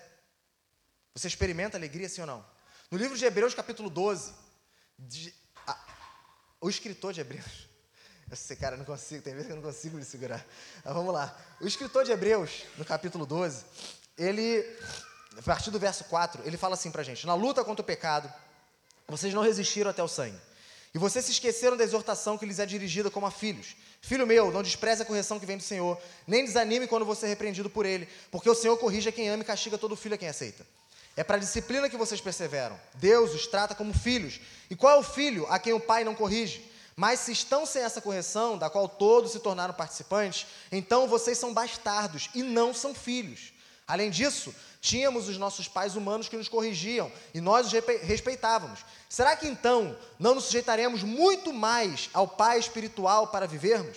Pois eles nos corrigiam por pouco tempo, segundo melhor lhes parecia. Deus, porém, nos disciplina para o nosso próprio bem, a fim de sermos participantes da sua santidade. Pastor, por que você está falando isso agora? Porque eu já falei, nós iremos passar por momentos de tribulação, nós iremos passar por momentos de dor. O que eu estou te propondo é viver uma alegria que está disposta em Jesus, que ultrapassa isso. Está satisfeito em Jesus de maneira que você ultrapasse isso, de que você consiga passar por isso confiando, alegre, satisfeito, contente, experimentando paz no teu coração. E só Jesus pode te dar isso. Se você, meu irmão, entende uma coisa aqui, você que não é cristão, eu não estou fazendo uma propaganda falsa, estou falando a verdade aqui para você, tá? Se você não é cristão, deixa eu te explicar para que buraco eu estou te chamando. Aqueles que decidem viver a vida com Deus de forma séria. Não, eu sou filho de Deus, eu vou viver de, jeito, de um jeito sério, de um jeito de verdade. Aqueles que levam Jesus a sério, de verdade mesmo, que estão dispostos a isso, decidiram isso, vão se arrebentar. Vão se arrebentar, não. As pessoas vão, vão, eu vou perder trabalho, vou perder promoção, vou perder emprego, vão querer me perseguir, vão fazer isso comigo, vou me prejudicar assim, vou me prejudicar assado, vou deixar de ganhar isso, vou deixar de ganhar aquilo. Aqueles que decidiram viver assim com Deus, levar a coisa a sério, vão sofrer. Vão sofrer. Eu não estou te chamando, eu não estou querendo te enganar aqui, aqui nessa manhã. Eu estou falando a verdade para ti. É assim, a coisa é desse jeito. Mas por que você pode dizer isso, pastor? Por causa do que a gente acabou de ler, a palavra de Deus. Existe uma promessa por detrás desse texto, que é o quê? Se você é filho de Deus, Deus irá fazer você passar por situações que serão amargas. Não é o que você queria, não é o que você planejou, mas o objetivo disso é você se parecer mais com Jesus, e isso é bom. Isso é o que é bom de verdade. Isso é a melhor coisa que existe. Você se parecer cada dia mais com Cristo. Ou seja, você fez um plano, você traçou o plano da tua vida e você quer tomar o caminho A. E você, o sonho da tua vida é aquele caminho. Você planejou tudo para trilhar aquele caminho, para ir por ali, tudo sob teu controle, tudo direitinho. Você pensou em tudo, você planejou tudo, tá tudo certinho. E aí Deus vem e fala para você assim: não, não, não. E você se desespera, você chora, você dói, você isso pode ser uma perda, pode ser qualquer outra coisa que, que você imaginar. Você toma um não de Deus. E ele faz você trilhar o caminho B. E é isso. Tu vai andar nesse caminho B. E esse caminho, esse gap, esse tempo que você vai passar ali, é o que nós chamamos de tribulação, de sofrimento. Que é o, é o lugar, é o espaço de tempo, é por onde Deus está te guiando para te purificar, como ele acabou de dizer aqui para te tornar participante da santidade dele, ou seja, parecer mais com Jesus e menos com o diabo. Parecer mais com Jesus e menos com Adão. Para isso, você precisa passar por algumas dores. Eu e você vamos sofrer, eu e você vamos chorar. Essa é a vida cristã. Só que, apesar de tudo isso, apesar de tudo isso, no meio dessas situações mais amargas é onde eu e você experimentaremos as mais doces e poderosas graças de Deus. E isso é o que tem que nos alegrar e nos satisfazer. Deus sabe exatamente quando e como fazer o bem aos seus. Meu irmão, eu não sei como você está aqui nessa manhã. Eu não sei, tem pessoas que eu nem conheço. Pessoas que eu não conheço aqui. Você que eu conheço, você que eu não conheço, eu não sei exatamente como está o teu coração. Mas Jesus me trouxe aqui, diante de toda essa situação que aconteceu, para te dizer: não para. Não para. Está muito difícil? Continua. Vai adiante. Não lança a mão do arado. Não olha para trás. Não desiste de Jesus. Eu te faço uma pergunta: qual é o teu plano brilhante se, se não for Jesus? Para onde você faz se não for Jesus? João capítulo 6. Jesus, para onde iremos nós se só tu tens a palavra de vida eterna? Não tem para onde você ir. Aqui está o melhor caminho. E esse caminho é Jesus. Não para, não desiste. Não deixa a aflição, não deixa a dor te parar, te sufocar, te, te, te amordaçar, te escravizar. Não deixa. Dá o próximo passo. Vai adiante. Por quê, pastor? Porque nós estamos caminhando para um dia onde você não vai mais experimentar essa dor. Ainda que essa dor dure toda a sua vida aqui na terra, você viva 90 anos de desgraça. Sabe o que é 90 anos perto da eternidade? É um grão de areia no meio de uma praia inteira. Vale a pena trocar um grão de areia por uma praia inteira? Sim ou não? É uma estrela na imensidão do universo. Vale a pena ter uma estrela e abrir mão do universo? Sim ou não? Não faça isso, meu irmão. Não faça isso. Tá difícil, tá, tá, tá, tá complicado, tá desanimador, tá desesperador, tá sufocante. Continua. Continua. Se lança aos pés do Senhor, busca ajuda em Jesus. Busca o socorro no teu Salvador. Pede para ele, Senhor, se isso que esse pregador está falando é verdade, me faz experimentar essa alegria, me faz experimentar esse contentamento que me faz ultrapassar as circunstâncias e continuar firme contigo. Você vai encontrar isso na palavra de Deus. Você vai encontrar isso com o teu joelho dobrado diante do Senhor. E tu vai encontrar isso na pessoa que está do teu lado. Talvez a palavra que tu precisa ouvir está na pessoa que está do teu lado.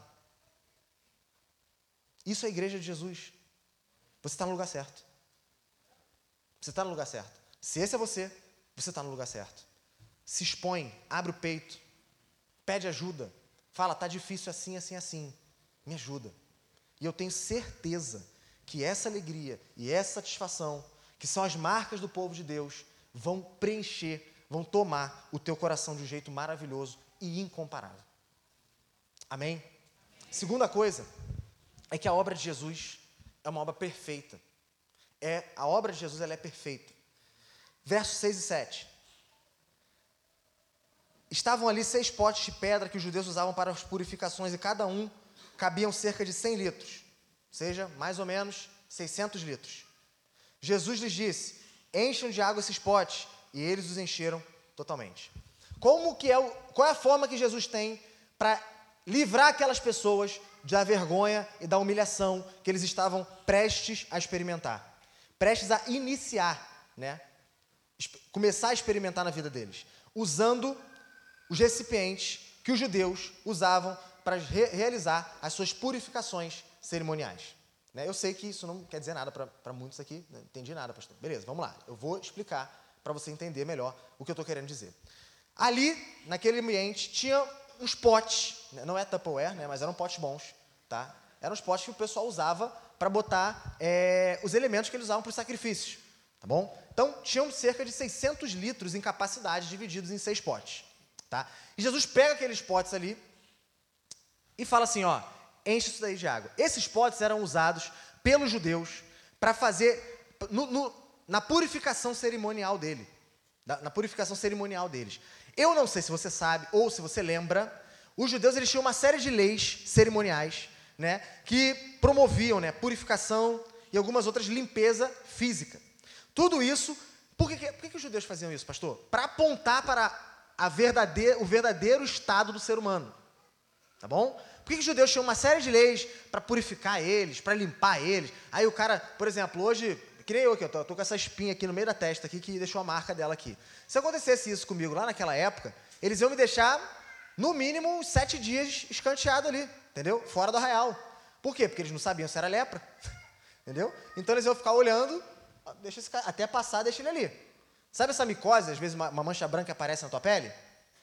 Por causa disso, você já estaria fora do arraial naquela época. Era uma das formas que eles tinham de fazer, de saber, não, peraí, isso é lepra ou não é? E manter o povo seguro e esperar aquela pessoa ser purificada. Beleza? Então, eles tinham várias leis a respeito disso e algumas delas envolviam sangue. Por quê? Porque sem derramamento de sangue não há remissão de pecados. Beleza? Estão me acompanhando aqui? E esses recipientes eram usados para isso. Tá? Ok? Então, tudo isso era para apontar para quê? Para a nossa verdadeira posição e necessidade diante de Deus. Nós estamos sujos. Diante de Deus, eu e você necessitamos de purificação, de perdão, de limpeza. Deus, ele é santo e é perfeito. Nós não somos assim. Por isso, para a gente poder ter uma relação com Ele, nós precisamos ser purificados da sujeira que o pecado trouxe nas nossas vidas. Entenderam? Parênteses aqui. O que, que tudo isso significa? Depois a gente volta nos potes, tá? Fica com o pote na cabeça. O que, que tudo isso significa? Para você entender o que eu estou querendo dizer, você precisa entender o que é o pecado. Senão a gente não vai mais para frente aqui. Entendeu? Se eu, se eu, começar a falar um monte de coisa aqui, tu, vai ficar uma coisa na tua cabeça. Tá, mas por que, que era tão assim? Deixa eu, bem rápido, te explicar por que a coisa funcionava desse jeito. Nós precisamos entender que sem Jesus estamos manchados, necessitando de ser purificados. Por quê? Porque nós temos culpa, temos vergonha e precisamos ser salvos do pecado em vez de enganados, de modo a acreditar que isso não existe. O que, é o pecado, então? Pecado é desobediência à lei de Deus. Né? Se eu perguntasse para o meu filho ali, ele desceu aí, Carinho? Falo, é, então, se eu perguntasse para ele, Joaquim, o que é o pecado? É desobediência à lei de Deus. Está lá nas perguntas lá do catecismo. Mas vamos desdobrar mais um pouco disso. Né? Chegou ali agora. É, o que é o pecado? Pecado é você procurar salvação em qualquer outra coisa ou pessoa que não Deus. É colocar algo ou alguém no lugar de Deus. Aí tu fala assim, pô, verdade, né? Isso é grave, deve ser grave um negócio desse, pastor, né? Deus, né? Só que eu e você fazemos isso o tempo todo. Eu e você fazemos isso o tempo todo. Você pode fazer isso de duas formas. Vamos lá, duas principais formas. Tem várias formas de fazer isso, mas duas principais. Primeiro, sendo um louco imoral.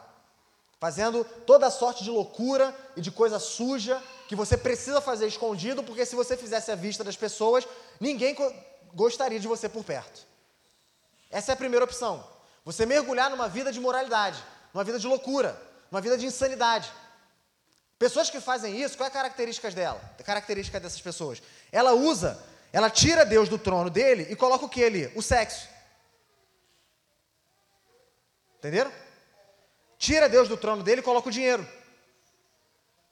Tira Deus do trono dele e coloca uma carreira, poder, fama, status, posição, ter razão. Entenderam? Ser reconhecido, ser aplaudido. Eles tiram Deus do lugar que é só, só dele e colocam todas essas outras coisas. Prazer. E aí, só que para você conseguir manter isso, você precisa dar tudo que você tem. Para você, por exemplo, fiz do sexo o meu Deus. Você vai se espantar com a dura realidade de que só um pouco não vai te bastar. E você vai se espantar com algo ainda maior. Sabe o que, é? O que Salomão disse. Como assim o que Salomão disse? O que Salomão tem a ver com tudo isso, pastor? Vamos lá. Por mais bonitão, garanhão que tu seja, tu nunca vai chegar aos pés de Salomão. Salomão teve mil mulheres. Ponto. Acabou. O argumento é esse. Eu podia ir embora aqui agora. Acabou. Cara teve mil mulheres. Mil. Mil. Mil. Não, não, não existe isso. O cara teve mil mulheres. Esse homem que experimentou, vamos lá dizer assim, mil mulheres diferentes, no fim da vida dele, ele dá um conselho para o filho dele. Se você pegar o livro de Eclesiastes, é Salomão que escreve, já um pouco mais idoso.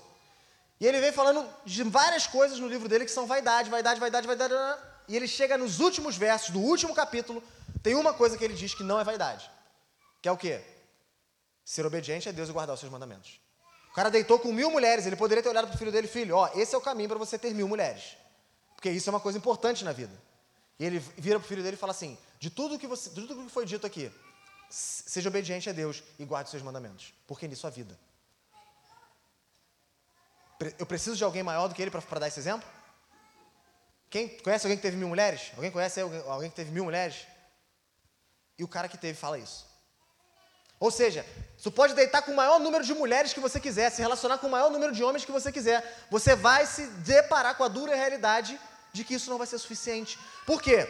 Porque quando você coloca alguém no lugar de Deus, você pensa que você domina aquela coisa, que aquela coisa te serve, mas na verdade é aquela coisa que te tem. Você coloca o dinheiro no lugar de Deus, você pensa assim: ah, eu tenho dinheiro, o dinheiro me serve. Não, o dinheiro tem você. O sexo tem você. O poder te tem. Você come na mão deles. E o que eles exigem de você, você dá. Se o dinheiro te exigir tua família, você vai dar. Se o dinheiro exigir a tua comunhão com Deus, você vai dar.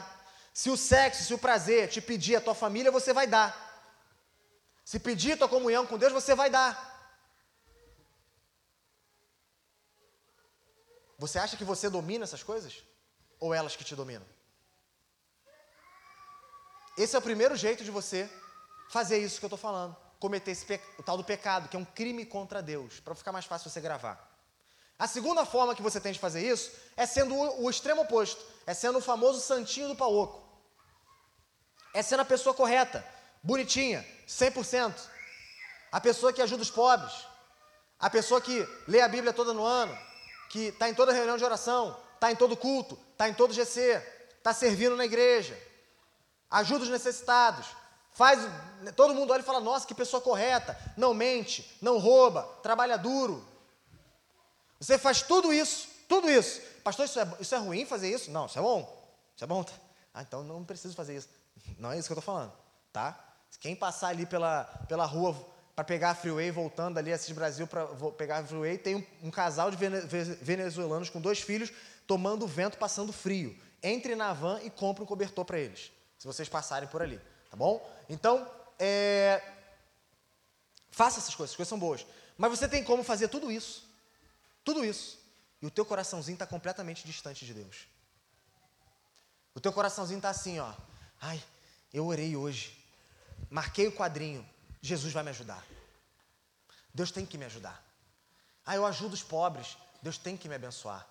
Ah, Deus vai me salvar. A tua segurança não está no que Jesus Cristo fez ou é. A tua segurança está no que você faz. No, no bem que você promove. No quanto você, no quanto você merece ser aplaudido. Aí você coloca toda a tua esperança, toda a segurança nisso. Né? Tu tá aqui, tá orando, tá fazendo, tá quê, mas tu tá no teu coração, tu tá assim, bom, agora eu tô salvo.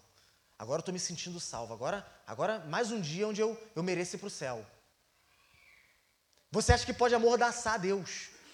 Que pode controlar Deus com a tua, com a tua, com o teu bom proceder, com a tua moralidade correta. Tu acha que Deus come na tua mão? Esse é o outro oposto. Entenderam? É a mesma coisa da história do filho pródigo. O filho pródigo ele faz o primeiro exemplo. O filho mais velho, ele faz esse exemplo que eu estou dizendo. Então, é capaz de você estar tá sendo duas pessoas na igreja, uma do lado da outra, fazendo as mesmas coisas, experimentando as mesmas coisas, ouvindo as mesmas coisas, participando das mesmas coisas. Uma tem um coração quebrantado diante de Deus, responde a Deus com alegria, gratidão e amor por tudo que ele fez. Tudo que essa pessoa empreende é em resposta grata e alegre de amor ao Senhor. E a outra não, está fazendo isso porque ela quer botar Deus no, no, no banco de devedor. Eu fiz, eu aconteci, agora você me deve. As duas pessoas estão em pecado sério contra Deus. As duas pessoas estão cometendo um crime contra Deus. E aqui eu deixo fazer um parêntese. Você não irá longe na tua caminhada cristã se a tua força motriz, o que te motiva a servir a Deus, não é um verdadeiro e profundo amor grato a Ele, por quem Ele é e por que Ele fez na sua vida. Se não é esse o que te, se não é isso que te motiva a estar tá aqui sentado com a tua, né, nessa cadeira aí, né? Se é isso, não é isso que te motiva, saiba, você está perdendo o seu tempo. Você não irá longe. Você não irá longe. Você vai ser aquela pessoa, né, que está aqui, né? Início da caminhada. Lá, é, vamos lá, 30 anos. Aí, 10 anos. Ah, pastor, sabe, tô desanimado, tô, tô assim, tô assado. Os mesmos pecados lá do início, as mesmas coisas. Pô, passaram 10 anos, nada mudou. É, não, sabe como é que é, né? Tá difícil, aquela famosa frase. Tá difícil, né? Então, tá complicado, tudo mais. Tá, meu irmão, vamos orar, vamos lutar, vamos brigar, vamos buscar, tal, beleza. Aí dá aquela, dá aquele, né? Aquela respirada, beleza? Mais 10 anos. 20 anos se passaram desde que conheceu Jesus. As mesmas coisas. Nada diferente. Na, dificuldade para perseverar em oração. Dificuldade para perseverar na leitura da palavra de Deus. Dificuldade para perseverar na comunhão com os irmãos. Dificuldade para perseverar na missão, na missão do Senhor. Nada mudou. E chega-se 30 anos depois, nada diferente. Você vai ser essa pessoa. E no último dia, a Bíblia diz em Mateus, capítulo 7, que você vai escutar da boca de Jesus assim: aparta de, saia daqui, se aparta de mim, porque eu não te conheço. Esse é o fim dessas pessoas. Você precisa sondar o teu coração. Você precisa olhar quem você está colocando no lugar de Deus. Você precisa olhar se você é essa pessoa. O que te motiva a estar tá aqui? É porque Jesus chamou primeiro? É, porque ele, é, é pelo que ele fez por ti? Se fosse, você não trocaria a oração por dormir mais alguns minutos. Nós não faríamos isso. Várias vezes eu acordo madrugada para botar meu filho para dormir de novo. Aí no dia de manhã ali, né, que seria o horário de eu acordar para fazer meu devocional, eu penso que não. Eu acordei de madrugada, né? Foi um paizão, né? Vou, vou dormir mais um pouquinho. E aí, eu tenho outro momento de oração ao longo do dia? O que, que vocês acham? Sim ou não? Óbvio que não.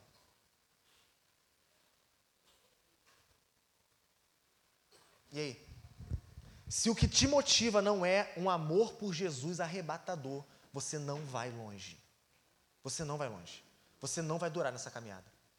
E se você não experimenta isso, em nome de Jesus, peça ao Senhor desesperadamente por isso. Peça ao Senhor desesperadamente por isso. Por esse amor que te coloca em movimento, em direção a Ele. E que não importa o que aconteça, você vai continuar andando e olhando fixo para o Autor e Consumador da tua fé, Jesus Cristo. Se não for assim, você não irá longe. Alguém pode chegar e falar assim para mim: tá, mas eu sou uma pessoa moralmente correta, não faço nenhuma dessas coisas imorais que o senhor falou, e eu não tenho nada a ver com religião. Talvez Deus exista, né? exista algum Deus, não sei, né? mas de qualquer forma, eu sou uma boa pessoa e é isso tudo que importa, ser uma boa pessoa fazer uma coisa boa, né? Não, não sigo, já, isso daí para mim, é, essas coisas só pode até ser verdade, mas para quem segue essa tua religião aí, né? E o que importa é ser uma pessoa boa. Será que é isso? Será que o que importa é ser uma boa pessoa? Deixa eu dar um exemplo para vocês. Contar uma história para vocês. Imagina uma mulher viúva. Perdeu seu marido logo assim que seu filho nasceu. Aí, depois que ela perde seu marido, ela vai ter que criar essa criança. Ela dá, dá a vida dela para criar esse rapaz. Tá? Dá tudo o que ela tem para criar ele, todo o seu esforço, todo o seu vigor, ela dá na criação desse moço. E ela ensina três coisas para ele. Fala, filho, independente do que você tiver ou não tiver, três coisas você precisa fazer nessa vida em obediência à tua mãe. Trabalhe duro, seja sempre honesto e ajude aqueles que necessitam. Essas três coisas ela pediu para ele. Deu como mandamento para ele. Vamos botar assim. Entenderam? Tá? Os anos se passam, esse cara cresce, consegue entrar numa boa faculdade, se forma, consegue um bom trabalho, vai morar longe da sua, da sua mãe, constitui uma família, está feliz da vida com aquela família. Só que ele nunca mais volta para visitar a mãe dele. Não manda nenhuma carta de feliz aniversário, não manda uma carta de Natal, não, nunca vai na casa dele, não, não, não deixa ela conviver com os filhos dele, com os netos dela. Depois de tudo que ela fez por ele, ele não convive mais com ela. Ele não tem um relacionamento que ele deveria ter com ela. Mas, para qualquer pessoa que você perguntasse sobre, sobre quem é esse rapaz, essa pessoa diria. Ou se você chegasse e perguntasse para ele, mas você que está fazendo isso, cara. Ele falou, não, realmente, eu sou distante da minha mãe. Mas três coisas que ela pediu eu faço. Eu trabalho duro, sou muito honesto e sempre ajudo os necessitados. Você diria que esse cara é um bom filho? Sim ou não? Não? Não. Basta ser só moralmente correto? Ou o relacionamento também importa? A sua postura, a sua posição diante daquele que deu a vida por você também importa. Não basta você só chegar aqui para mim e falar, não, tá, eu acredito, ele tá, talvez exista um Deus. Se Deus existe, ele tem que ser o centro da tua vida. Se Jesus é, é quem ele diz ser, ele tem que mandar em tudo na tua vida. Ou ele está sentado no trono da tua vida, ou tu está brincando, está perdendo tempo. Ah, pastor, acho muito radical. Azar o teu, é assim. As coisas são assim. As coisas são desse jeito. Assim como nesse exemplo que eu dei para vocês aqui dessa viúva, se você só acredita em Deus e faz uma fezinha, não é o bastante. Como está o teu relacionamento com Ele? Como está a tua vida com Ele? Eu preciso perguntar, como que tu tem tentado preencher o teu coração? Onde você tem buscado a razão da tua vida? Onde tu tem buscado enxugar as tuas lágrimas e limpar a tua sujeira? Onde? O que, que você tem buscado? Onde você tem buscado a solução? Onde você tem buscado a esperança? Onde você tem buscado o lenço para enxugar suas lágrimas? Escuta o que eu estou te dizendo aqui nessa manhã. As lágrimas que o mundo coloca no teu olho, ele não consegue enxugar. Ele nunca vai enxugar. O único que pode fazer isso é Jesus. O único que pode fazer isso é Jesus. E mais ninguém. E não é só, ah, eu vim, participo, ajudo. Não, é entregar toda a sua vida para Ele. É Jesus ser a esperança da tua existência. É quando você, se eu te perguntasse hoje, o que, que você diria para Deus, se você estivesse na porta do céu e Deus falando assim, por que, que você merece entrar aqui? Você de pronto me responder, eu não mereço, eu não mereço, mas Jesus, pelos méritos dele, eu me apresento diante do Senhor e tenho lugar aí dentro. A sua esperança está em Cristo, a sua segurança está em Cristo, por melhor, por pela melhor pessoa que você seja, não importa. Se Jesus não for o teu refúgio, se Jesus não for o teu salvador, você está caminhando todo dia para mais perto do inferno. É assim e ponto. Ah, essa é a tua opinião. Se fosse minha opinião, você estava bem. Muito bem. Mas não é minha opinião. É a opinião de Deus. É a verdade de Deus. O que, que você tem usado então? Tem um, um filósofo que ele num discurso, no final de uma, uma, uma formatura né, de faculdade, lá, lá nos Estados Unidos, ele fala, ele, ele recita o seguinte, o seguinte trecho. Ele fala assim: Todo mundo adora. O nome dele é David Foster Wallace. Todo mundo adora. A única escolha que nos cabe é o que adorar. E a razão que nos constrange a talvez escolher algum tipo de Deus para adorar está no fato de que praticamente todas as outras coisas que você adora vão te comer vivo.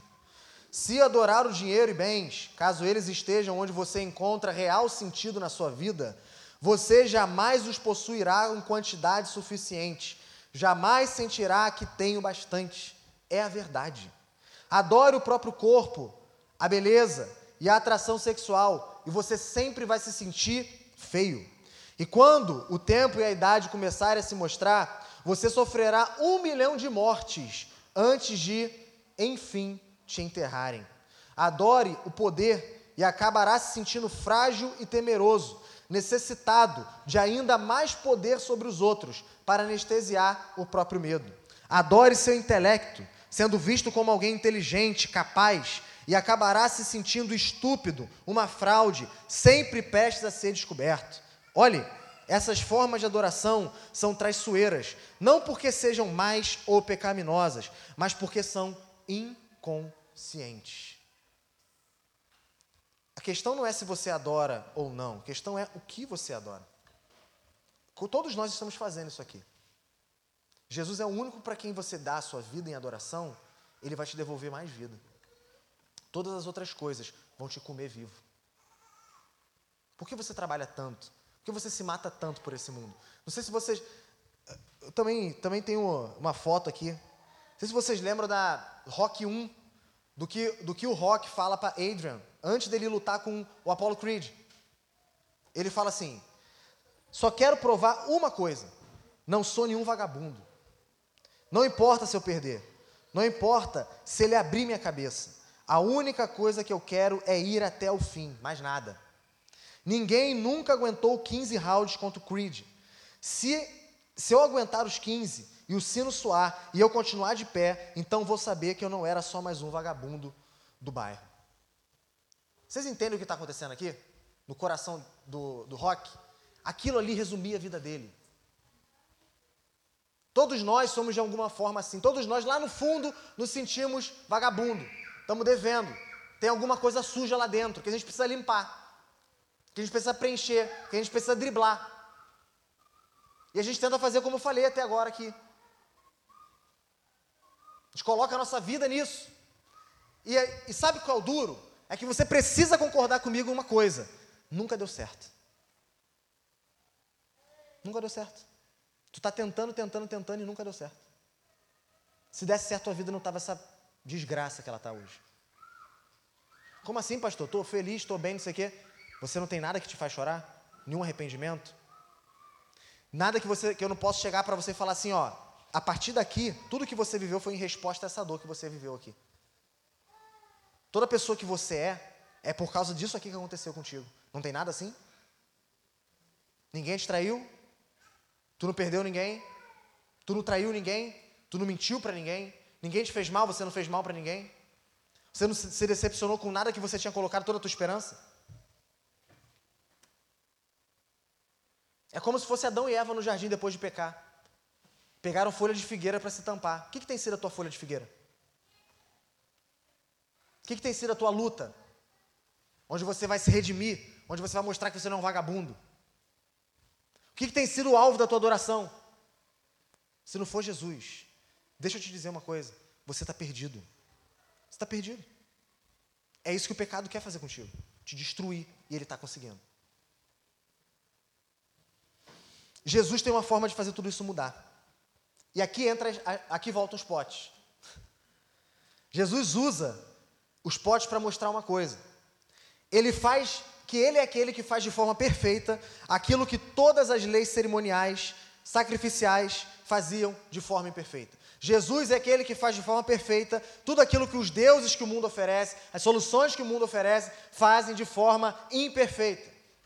Hebreus capítulo 10, verso 1, ora, visto que a lei é apenas uma sombra dos bens vindouros, não imagem real das coisas, nunca, nunca consegue aperfeiçoar aqueles que se aproximam de Deus com os mesmos sacrifícios que ano após ano, continuamente lhes oferece. Se isso fosse possível, será que os sacrifícios não teriam deixado de ser oferecidos? Porque os que prestam culto, tendo sido purificados uma vez por todas, não mais teriam consciência de pecados. Troca sacrifício aqui pelo dinheiro, pelo poder, pelo sexo, pelo prazer pela carreira. Troca sacrifício por essas palavras, para você entender como isso tem a dizer para ti hoje, aqui e agora.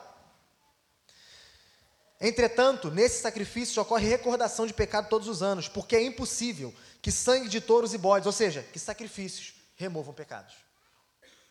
O que os judeus faziam ano após ano, para tornar eles puros diante de Deus e capazes de se relacionar com Deus novamente, a Bíblia mesmo está dizendo, livros na frente, que era inútil que não fazia isso coisa nenhuma. Porque se isso tivesse acontecido realmente, eles não precisavam ficar todo ano oferecendo o mesmo sacrifício, de novo, de novo, de novo, de novo. Mas era isso que acontecia. Todo ano eles tinham que repetir esse sacrifício, porque essas coisas não podiam fazer nada por eles. Mas quem é Jesus? Jesus é o que pode fazer alguma coisa. Jesus é o único que pode fazer alguma coisa. Ele é o sacrifício perfeito. Por isso que ele pega aqueles potes eram, onde eram, que eram usados para fazer todo aquele cerimonial que não redimia ninguém de pecado nenhum e fala: Eu vou usar, porque eu sou o sacrifício perfeito. Eu sou o sacerdote perfeito. Eu sou aquele que veio fazer a coisa de, de forma perfeita, do jeito perfeito, para limpar vocês, para purificar vocês de uma vez por todas. Esse é Jesus. Esse é Jesus aquele que de forma perfeita pode remover o meu e o teu pecado. Aquele que pode nos redimir diante de Deus. Há perdão em Jesus. Hoje, aqui nessa manhã, para você e para mim. Não importa a, tua vida até hoje. Não importa o que você fez até ouvir o que tu está ouvindo aqui agora. Se hoje você se arrepender de tudo isso e se decidir por Jesus Cristo, acabou. O teu passado é Cristo. O teu passado é a cruz. Tá pago. Tá pago. Agora é o que você vai fazer daqui para frente. E Jesus não só paga o teu passado, mas ele te dá força e poder para o teu futuro. Só ele pode fazer isso. Só Ele pode fazer isso. E a segunda coisa que, ele, que Jesus está mostrando quando ele pega esses potes e faz tudo o que ele faz, gente, Jesus transformou 600 litros d'água em 600 litros de vinho. Ninguém, naquela época, numa festa, ainda que uma festa durasse uma semana, consumiria 600 litros de vinho. E, como eu falei para vocês, João não escreve as coisas à toa. Por que, que João está tá escrevendo, então, que Jesus transformou 600 litros de água em 600 litros de vinho? Para ensinar para nós que a graça de Deus é abundante. Que a graça de Deus ela vai para além do que nós podemos acrescentar de pecado. A palavra de Deus diz assim: porque, como pela desobediência de um só homem muitos se tornaram pecadores, assim também por meio da obediência de um só muitos se tornarão justos. A lei veio para que aumentasse a ofensa, mas onde abundou o pecado, superabundou a graça, a fim de que, como o pecado reinou pela morte, assim também a graça reinasse pela justiça que conduz à vida eterna, por meio de Jesus Cristo, o nosso Senhor. Pastor, eu sou muito pecador, pastor. O senhor não me conhece. Eu beijei o fundo do poço. A graça em Jesus. A graça em Jesus, onde abundou esse teu pecado, a graça de Jesus pode superabundar, ela pode afogar tudo isso. Ela pode afogar tudo isso. Existe graça mais do que suficiente em Jesus para você, pecador. Existe graça mais do que suficiente em Jesus. Esse é Jesus, o Deus da graça. Aquele que não. Entende, gente, em nome, em nome de Jesus, entende o que eu estou querendo dizer aqui? Jesus ele conhecia e conhece todas as coisas por toda a eternidade. Cada pecado que você já cometeu, cada pecado que você está cometendo, que você quer esconder das pessoas, cada pecado que você irá cometer, ele já conhecia antes de você existir e ainda assim ele decidiu se entregar por você. Essa é a graça de Deus, é escandaloso, é abundante, é transbordante. Ela afoga o pecado. É tanta graça que afoga o pecado. É tanta graça que, que acaba com o pecado. Não tem, varre tudo. Afoga tudo, leva tudo. É essa graça que está disponível para ti e para mim. E, e, sabe o que deixa triste? É que você está ouvindo isso e fala assim, nossa, coisa maravilhosa. E vou acabar de dizer aqui, a gente vai acabar de cantar, vamos levantar a cadeira, tu vai voltar para tua casa como se nada tivesse acontecido, cara. É isso? É assim que vai ser? Eu duvido tu fazer isso. Te desafio. Eu duvido que você consegue voltar para tua casa sem mastigar isso que eu estou dizendo e não responder. É impossível. Porque você procura isso o tempo todo na tua vida. Tu está a tua vida inteira procurando por algo assim. Eu estou te apresentando o que é de verdade. O que você procurou durante todo esse tempo. E você vai dizer não para isso? É sério? Você é idiota? Você é idiota? Você é louco? Você rasga dinheiro? Não, pastor, dinheiro, dinheiro não rasga. Então tu não é louco. Louco rasga dinheiro. Tu é louco? Não. Então escuta o que eu estou falando. A graça abundante em Jesus. A graça para afogar o teu maior pecado. Uma vez, uma amiga minha, ela, a, a, gente tinha um grupo evangélico de reunião onde eu estudava lá em São Paulo antes de vir para cá. A gente se reunia todos os dias para orar ou para estudar a Bíblia, né? E tinha uma menina que ela sempre passava pela porta do, do local nossa, da, da nossa reunião, mas não entrava. Até que teve um dia que ela tomou coragem e entrou. Ela entrou ali com a gente, veio conversar com a gente. Aí a gente conversando com ela depois ali do nosso encontro, a gente perguntou assim, pô, a gente sempre te via passando por aqui, por que, que você não entrou? Por que, por que a gente só veio ter essa conversa agora? Por que, você não fez isso antes? Ela falava assim, é que eu olhava para vocês e, e, e, eu, eu falava assim, não, eu não mereço estar ali com eles. Eles são muito bons. Eles são muito, eles, eles são muito apaixonados por Deus, eles são muito perfeitos. Aquele ali não é o meu lugar, eu sou muito pecadora. E eu virei para ela e falei assim, mas você está completamente errada. É completamente o oposto. É aqui que você tem que estar. Então, se é isso que te impede, fala assim: não, mas eu não vou conseguir andar do lado deles. Olha como é que eles são apaixonados por Jesus. Olha como é que eles querem ver a fama de Deus. Olha como é que eles são bons naquilo que eles fazem. Eu não vou conseguir acompanhar. Isso é mentira do diabo. Não tem ninguém bom aqui. Bom é aquele que a gente adora. É Jesus. Todos nós somos um bando de desgraçado querendo, adorando a única pessoa boa que já pisou nesse mundo. Jesus. Se era essa barreira que te faltava para você se entregar para Ele, sabe, essa barreira não existe. Jesus já derrubou. Então se entrega a Jesus. Experimenta dessa graça. Experimenta dessa graça que é super abundante. Jesus está nos, João está nos dizendo que em Jesus as imperfeições se transformaram em perfeição e que a graça se converteu em algo ilimitado, suficiente mais do que suficiente para todas as nossas necessidades. Esse é Jesus. Esse é Jesus. E Ele está de braços abertos para te receber aqui nessa manhã. Você já caminhando com Ele ou não. Porque alguém pode dizer assim: ah, o pastor Daniel está pregando para quem não é cristão. Você está enganado. Você está enganado. Eu estou pregando. Eu, o meu alvo é quem não serve Jesus. Tá? Se só tivesse só eu e você aqui nessa manhã, eu estaria satisfeito. Eu estaria pregando com da mesma forma, falando as mesmas coisas só para você. Sem problema nenhum. Mas cristãos estão me ouvindo aqui também. Cristãos estão me vendo pela internet, estão me ouvindo pela internet. Você precisa saber que isso também é para você. Que isso também tem a ver contigo. Em que sentido? Que sentido isso tem a ver com você? O que você faz quando você peca? O que você faz quando o pecado bate na tua porta e tu cede para ele? Tu se esconde? Tu foge de Deus? Dois momentos onde a tua fé vai ser testada, vai ser vai ser ali ó, lapidada, vai ser provada. Primeiro momento, sofrimento. É muito fácil falar que nós acreditamos e pensamos no que pensamos e acreditamos no que acreditamos. Difícil é viver isso. Quando o sofrimento bate na porta, você tem essa oportunidade. E aí? E a segunda forma é quando você peca. Porque tu olha para tu e fala assim: caramba, eu já estou há tanto tempo caminhando com Jesus, como é que eu posso cair nisso aqui de novo? Então, aí tu começa a suspeitar: será que eu sou um filho de Deus mesmo? Será que realmente eu fui convertido? Será que realmente Jesus me alcançou? E o diabo vai te esmagando contra a parede. Mas eu, eu, eu vivo, eu estou triste, pastor. Estou passando por depressão, estou passando por luta. Eu não deveria passar por isso. Então quer dizer que eu não sou salvo? Quer dizer que eu não sou filho de Deus? Deus não me alcançou? E o diabo te esmaga contra a parede de novo. É assim que você está? É assim que você vive? Saiba, existe graça em Jesus. Lembre disso. Levanta, coragem, vai adiante. Vai em direção a esse que é abundante em graça. A mesma graça que te alcançou quando você estava perdido no teu pecado está disponível hoje para te alcançar no meio da tua tristeza. No meio do teu, da tua decepção com você mesmo por causa desse pecado esdrúxulo que uma pessoa com teu tempo de fé não cometeria. Mas que infelizmente você cometeu. E agora? Você vai jogar tudo para o alto? Vai dar as costas para Jesus? Essa é a solução brilhante? Essa é a solução brilhante? Pequei. Errei, não deveria ter feito isso. Olha, já estou 20 anos com Jesus, não deveria ter caído nisso. Solução brilhante, vou jogar tudo para cima e vou para o mundo. É sério isso? É sério isso? O mundo não é um lugar seguro para os pecadores, entende isso? O mundo vai te comer vivo. Se você reconhece que você é pecador hoje aqui nessa manhã, o lugar seguro para você é a igreja de Jesus. É do lado de Jesus, o amigo dos pecadores. Entendem isso? Sim ou não? Terceiro e último, para terminar, que eu sei que já passou muito tempo. Jesus chora para que eu e você possamos nos alegrar. E aqui entra a palavra sinal. que droga. No final, né? Vamos lá. Jesus chora para que eu e você possamos nos alegrar. Verso 3. Tendo acabado o vinho, a mãe de Jesus lhe disse: Eles não têm mais vinho. Mas Jesus respondeu: Por que a senhora está me dizendo isso? Ainda não é chegada a minha hora. Esse diálogo aqui ele é meio louco, né? Não sei se você percebe isso. Tipo assim, acabou o vinho da festa, tem um cara responsável por fazer o negócio acontecer, e Maria vira para Jesus e fala assim: Jesus, acabou o vinho. Imagina, né? Tá aí.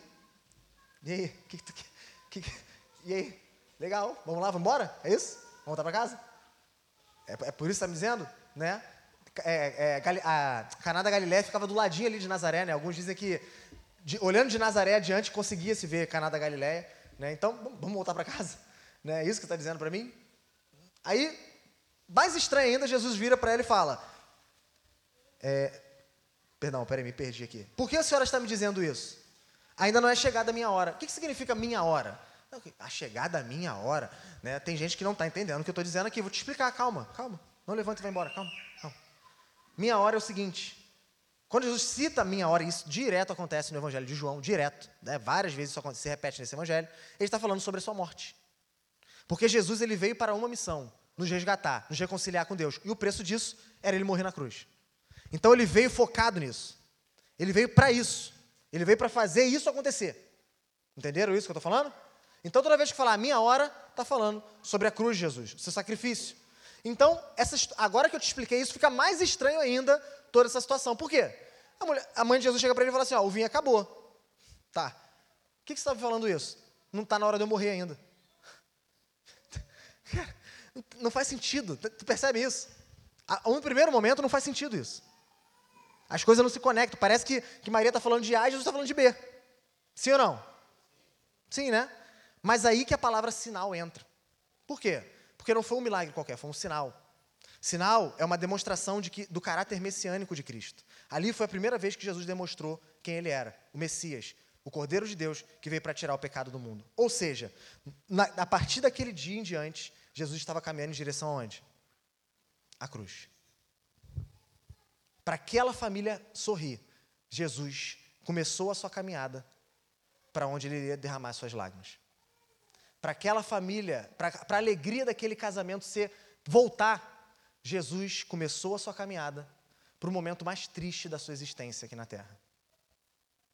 Jesus literalmente trocou a tristeza que aquela, que aquela, aquela situação ia promover para aquele casal, para aquela família, pela alegria que era dele. Ele deu a alegria dele e absorveu a tristeza deles. Daquele dia em diante, Jesus estava caminhando em direção à cruz. Assim como foi com a história de Lázaro. Daquele milagre em diante, todos começaram a maquinar uma forma de fazer o quê? De matar Jesus. Aqui começa então a caminhada de Jesus para a cruz. Enquanto ele trazia alegria para aquela festa, ele estava olhando para o momento mais duro da vida dele. É como se ele falasse assim para Maria: Mãe, eu posso devolver alegria para essa festa. Eu posso fazer alguma coisa por eles. Eu posso colocar o sorriso nos, no, nos lábios, na boca deles de novo. Eu posso resolver toda essa situação. Mas, mãe, para isso, eu vou ter que ir para a cruz. Para isso, eu vou ter que chorar. Para isso, eu vou ter que sofrer. Eu vou ter que eu vou ter que ser esmagado, eu vou ter que experimentar o maior sofrimento que alguém pode, pode experimentar. Quer sabe qual? Estar separado de Deus. Não, pastor, você não sabe o que é sofrer, então. Escuta o que eu estou falando.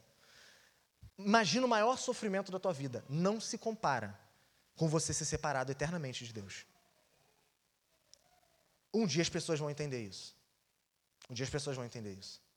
Mas deixa eu te explicar o porquê disso. Por que foi tão duro isso para Jesus? Por que, a cruz foi um momento tão duro para Jesus?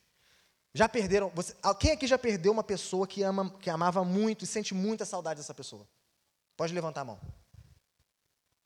Já perderam? Quanto tempo você viveram com essas pessoas? Alguém já viveu 50 anos com essa pessoa? 40? 30? 40? 40? 30? 20? 20? 10? 5? Ou alguma coisa entre isso? Sim ou não? Sim? Sente saudade? Você queria que essa pessoa estivesse do teu lado? Sim? Sim ou não? Sim. A saudade esmaga o peito? É, do, é dolorido? Sim ou não? Tá. O máximo foi a dona Valéria aqui, 40 anos. E ela já sente essa dor. Nós já sentimos essa dor da saudade, por ter perdido essa pessoa. Quem é Jesus? Cristo, Filho do Deus vivo. O que, que significa dizer que ele é o Filho do Deus vivo? Que ele é o próprio Deus. Se ele é o próprio Deus, desde quando ele está com o Pai? Por toda a eternidade. O que, acontece com Jesus na cruz? Deus meu, Deus meu, por que me desamparaste? Jesus é separado do Pai na cruz. Se você, com 40 anos de convivência com alguém, ter perdido essa pessoa te dá saudade, imagina alguém que viveu uma eternidade com outra pessoa se separar dessa pessoa. Essa é a dor de Jesus na cruz. Sabe por que ele foi separado de Deus? Para que eu e você fôssemos, fôssemos chamados filhos de Deus. Sabe por que ele chorou por estar sendo separado do Pai? Para que eu e você sorríssemos quando ouvíssemos a voz de Deus falando assim: Filho meu, eis-me aqui.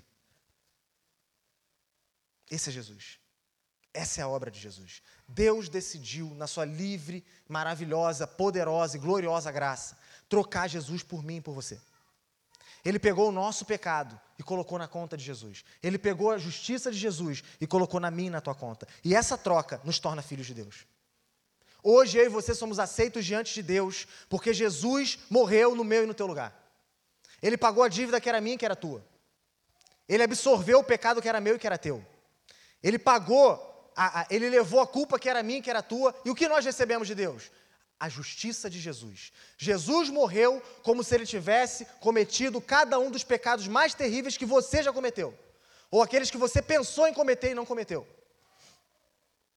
E você agora no momento que você crê que esse sacrifício é para você, você recebe a justiça de Cristo como se você tivesse feito cada uma das coisas que ele fez. Ou seja, nunca tivesse pecado. Esse é Jesus. E é isso que ele está mostrando aqui nessa festa. Ele pode devolver alegria, mas o preço disso foi a morte dele. Jesus está pronto para te fazer entrar nessa festa, da qual ele é o dono. Provar dessa alegria que só ele pode dar. Para isso você tem que responder. O que, que você quer? Você quer ser parte dessa festa? Você quer provar dessa graça? Você quer experimentar dessa alegria que custou a morte de Jesus? Sim ou não? Sim ou não? Quando você levantar da cadeira e for embora daqui, talvez você nunca mais me veja, porque talvez você não tenha gostado do que foi dito aqui. Amém. Deus te abençoe e que você possa encontrar um lugar onde você goste e que a pessoa de preferência esteja falando a verdade. Mas saiba de uma coisa: você que gostou, você que não gostou, quando você se levantar e voltar para sua casa, você vai estar tá dando uma resposta para Deus. E não é só porque eu estou falando, poderia ser qualquer outro pregador aqui. Você responde a pregação a partir do momento que você se posiciona depois dela. O que, que você vai fazer com isso? Você que não conhece Jesus ainda, que você não serve, que Ele não é o teu Senhor, o que, que você vai fazer? Você vai virar as costas como se você não tivesse ouvido falar do único Deus, Salvador dos homens? Cheio de graça para te dar e que morreu para te dar alegria, para te salvar, para te tirar dessa vida desgraçada? Você vai fingir que você não ouviu sobre essa pessoa? Virar as costas e não se entregar para Ele? Você que está aqui, que está num momento difícil e está numa situação complicada, parece que Jesus está mais longe do que perto. Você vai fingir que você não ouviu sobre uma graça que está disponível para ti, pronta para te abraçar de volta? Você não vai correr para Jesus? O que, que você vai fazer? Jesus te chama para uma festa. Essa festa vai durar para sempre sem dor, sem pecado, sem lágrima, sem nenhum sofrimento. Você quer estar lá sim ou não?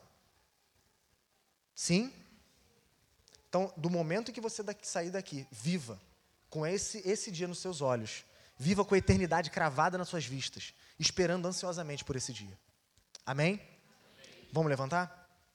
Sei que vocês já estão aí quase duas horas sentados. Eu queria ter a, a, a capacidade do Nicodemos, do Hernandes, de fazerem sermões muito bons em 15 minutos. Mas eu não sou assim, tá? E, e vocês se ferraram, vocês acabaram nessa igreja aqui, né? Então, é, é, é o que tem, tá bom? É o que tem. Vamos lá. Vamos responder esse sermão. Depois de tudo que eu já falei aqui, essa resposta você deve dar para o Senhor também, não para mim. Né? Mas se você também quiser Jesus, pastor, quero Jesus, como é que eu faço? Procura alguém que está aí com, a, com, a, com uma, um dos nossos missionários que estão com a camisa escrita assim, voluntário. Pode procurar eles e falar assim, eu quero Jesus, como é que eu faço?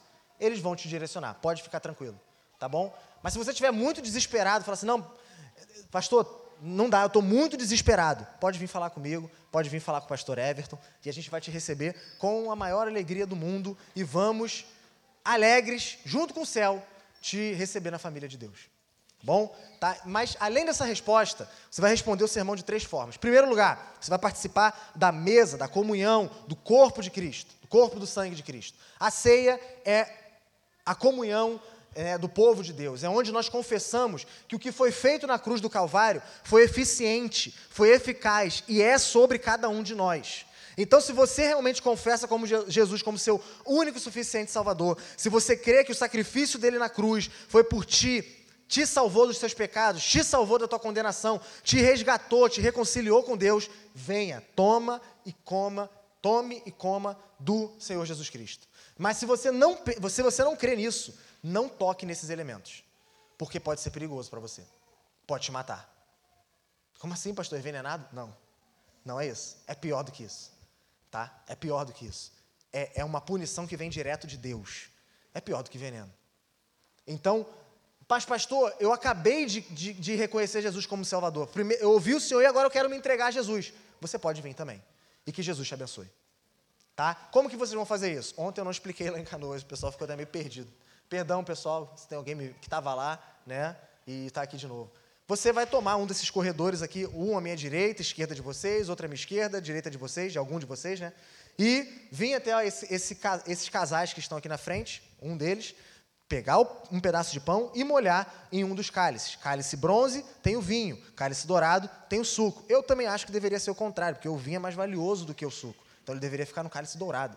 Né? Mas a verdade é que o vinho está no cálice bronze e o suco está no cálice dourado, ok? Não vão se confundir, não vai dar errado para o filho de vocês, por favor, tá? Para que as crianças não fiquem loucas aqui na nossa igreja, tá bom? Então, tome pão. Como é que você tem que vir? Se arrependendo dos seus pecados e reconhecendo que há poder nisso que é um meio de graça. Deus pode comunicar do Espírito Santo dele para a sua e para a minha vida. Então você está enfermo, a ceia pode te curar, meu irmão.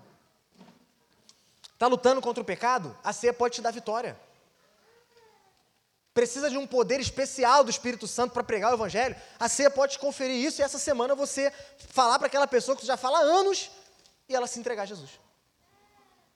Venha crendo, venha com essa fé, venha com esse, venha com esse, esse clamor diante de Deus, e eu tenho certeza que Deus fará grandes coisas. A segunda forma é você trazendo seus dízimos e suas ofertas. Ah, ela vem falar de dinheiro. Sim, vamos, sempre falamos de dinheiro. Se você tem problema com igrejas que falam sobre dinheiro, não volte mais. Você não vai se dar bem aqui. Nós falamos de dinheiro. Só, nós só não prometemos que você vai ganhar o carro do ano se você doar dinheiro aqui. Nós falamos a verdade.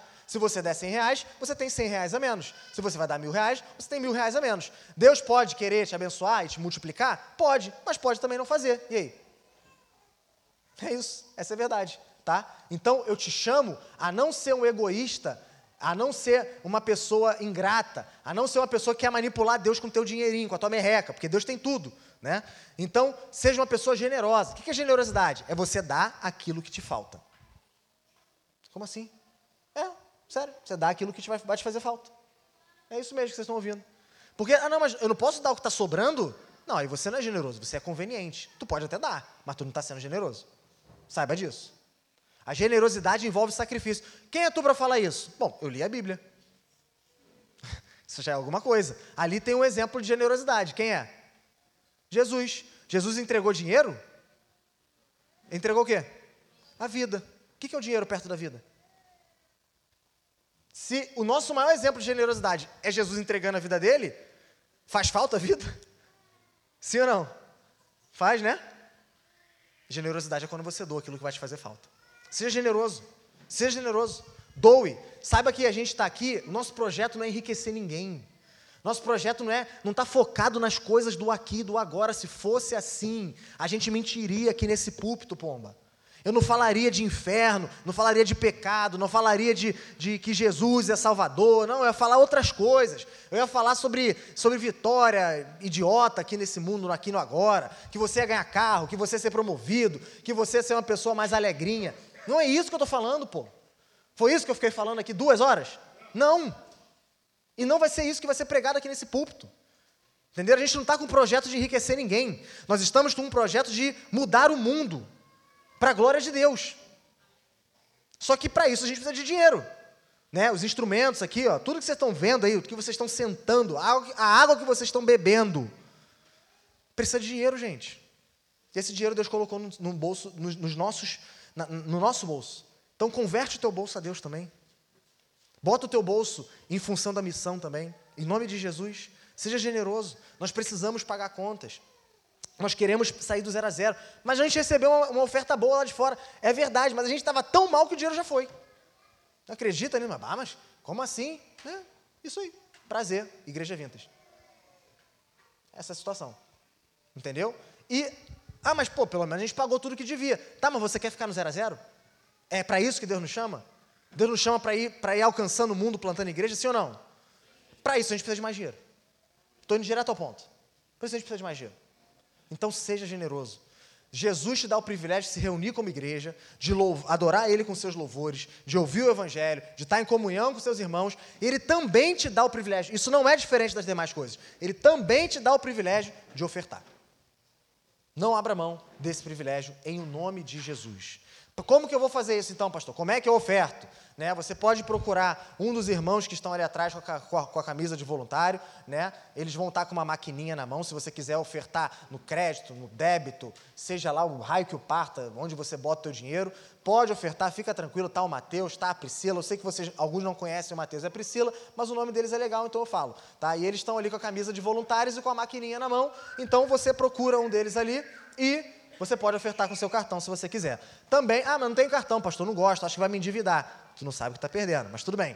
É, temos Pix ali também. Você pode chegar ali com Pix, né? É, escanear ali o, o Pix ali com o teu, teu aplicativo aí que você tem e mandar para gente com Pix, tá bom? Pastor, eu sou old school, eu não tenho esses, essa, coisa, essa coisa de tecnologia. Geralmente alguém que fala isso fala com uma voz assim, né? É, essas coisas de tecnologia não tem nada a ver comigo. Tudo bem, tudo bem. Você não vai ficar. Sabe aquela pessoa, bah, pastor, então, não tenho Pix, não tenho nem cartão, não vai ter como ajudar. Vai. Tá? Tem uma, uma caixa ali atrás, tá? Tem uma caixa de madeira ali atrás. Você pode chegar ali e botar o seu dinheirinho ali, moedinha, nota, seja o que for, pode colocar ali. Nós cristãos chamamos aquela caixa de gasofilácio. É um nome legal, entendeu? Só para ser diferente. Mas é uma caixa, tá bom? Então você pode chegar ali, colocar o seu dinheiro, tá? E vai dar tudo certo com esse dinheiro, vai ser convertido para a missão de Jesus. De novo, seja generoso em nome de Jesus. Jesus está te chamando hoje para ser generoso. Pastor, tu rep... É, toda, todo domingo vocês falam essa frase, porque é verdade. Porque é verdade, só por isso, tá? E nós queremos que você responda a verdade de Deus. Amém? E a última forma de respondermos, e não menos importante, é adorando a Deus com os nossos louvores. Louve ao Senhor. Louve ao Senhor. Se você, se você que já crê que essa obra que foi falada aqui hoje já é verdade na tua vida, que Jesus é o teu Senhor, que você está caminhando para essa festa eterna com Deus, se você já crê que já está lá, adore Ele em gratidão. Imagina que Jesus está na tua frente falando assim: ó, canta para mim aí, vai lá. Adore Ele com alegria, com ânimo, com ímpeto com vontade, com vigor, com tudo que te envolve, em nome de Jesus. Em nome de Jesus, tá? Vamos adorá-lo então com os nossos louvores também. Pessoal, então vamos orar. Enquanto estiver orando, a banda vai subir e tudo que eu falei aqui, como a gente responde, vocês já podem fazendo. Senhor Deus, Pai, obrigado por mais esse domingo, obrigado por estarmos aqui, obrigado por nos sustentar, obrigado, Senhor Deus, pela tua palavra. Pai, em nome de Jesus, faz ela ser verdade nos nossos corações. Nós precisamos, Senhor. Nós necessitamos, Senhor. Nós necessitamos que o Senhor escreva essa, essa palavra no mais profundo, na tábua do nosso coração, Pai. Em nome de Jesus, em nome de Jesus, para que nós possamos enfrentar as circunstâncias que virão ao longo da semana, que estamos lidando com elas ao longo da nossa vida. Que em nome de Jesus nós possamos ser fortalecidos, encorajados, alegrados, Senhor Deus, satisfeitos no Senhor, para a honra e glória do Teu nome. Que em nome do Senhor Jesus Cristo, nós possamos viver para anunciar essa graça, nós possamos responder a essa graça abundante do Senhor Jesus e que o teu nome receba glória nas nossas vidas e através delas também. Por favor, Pai, se conosco, nos faz responder essa mensagem de forma santa, de forma a trazer glória ao Senhor. Não deixa passar mais um dia que seja que nós que a gente vire as costas para essa maravilhosa verdade, mas que a partir de hoje essa graça de Cristo superabunde em nosso pecado e Cristo seja tudo para nós. Essa é a minha oração em nome de Jesus. Amém.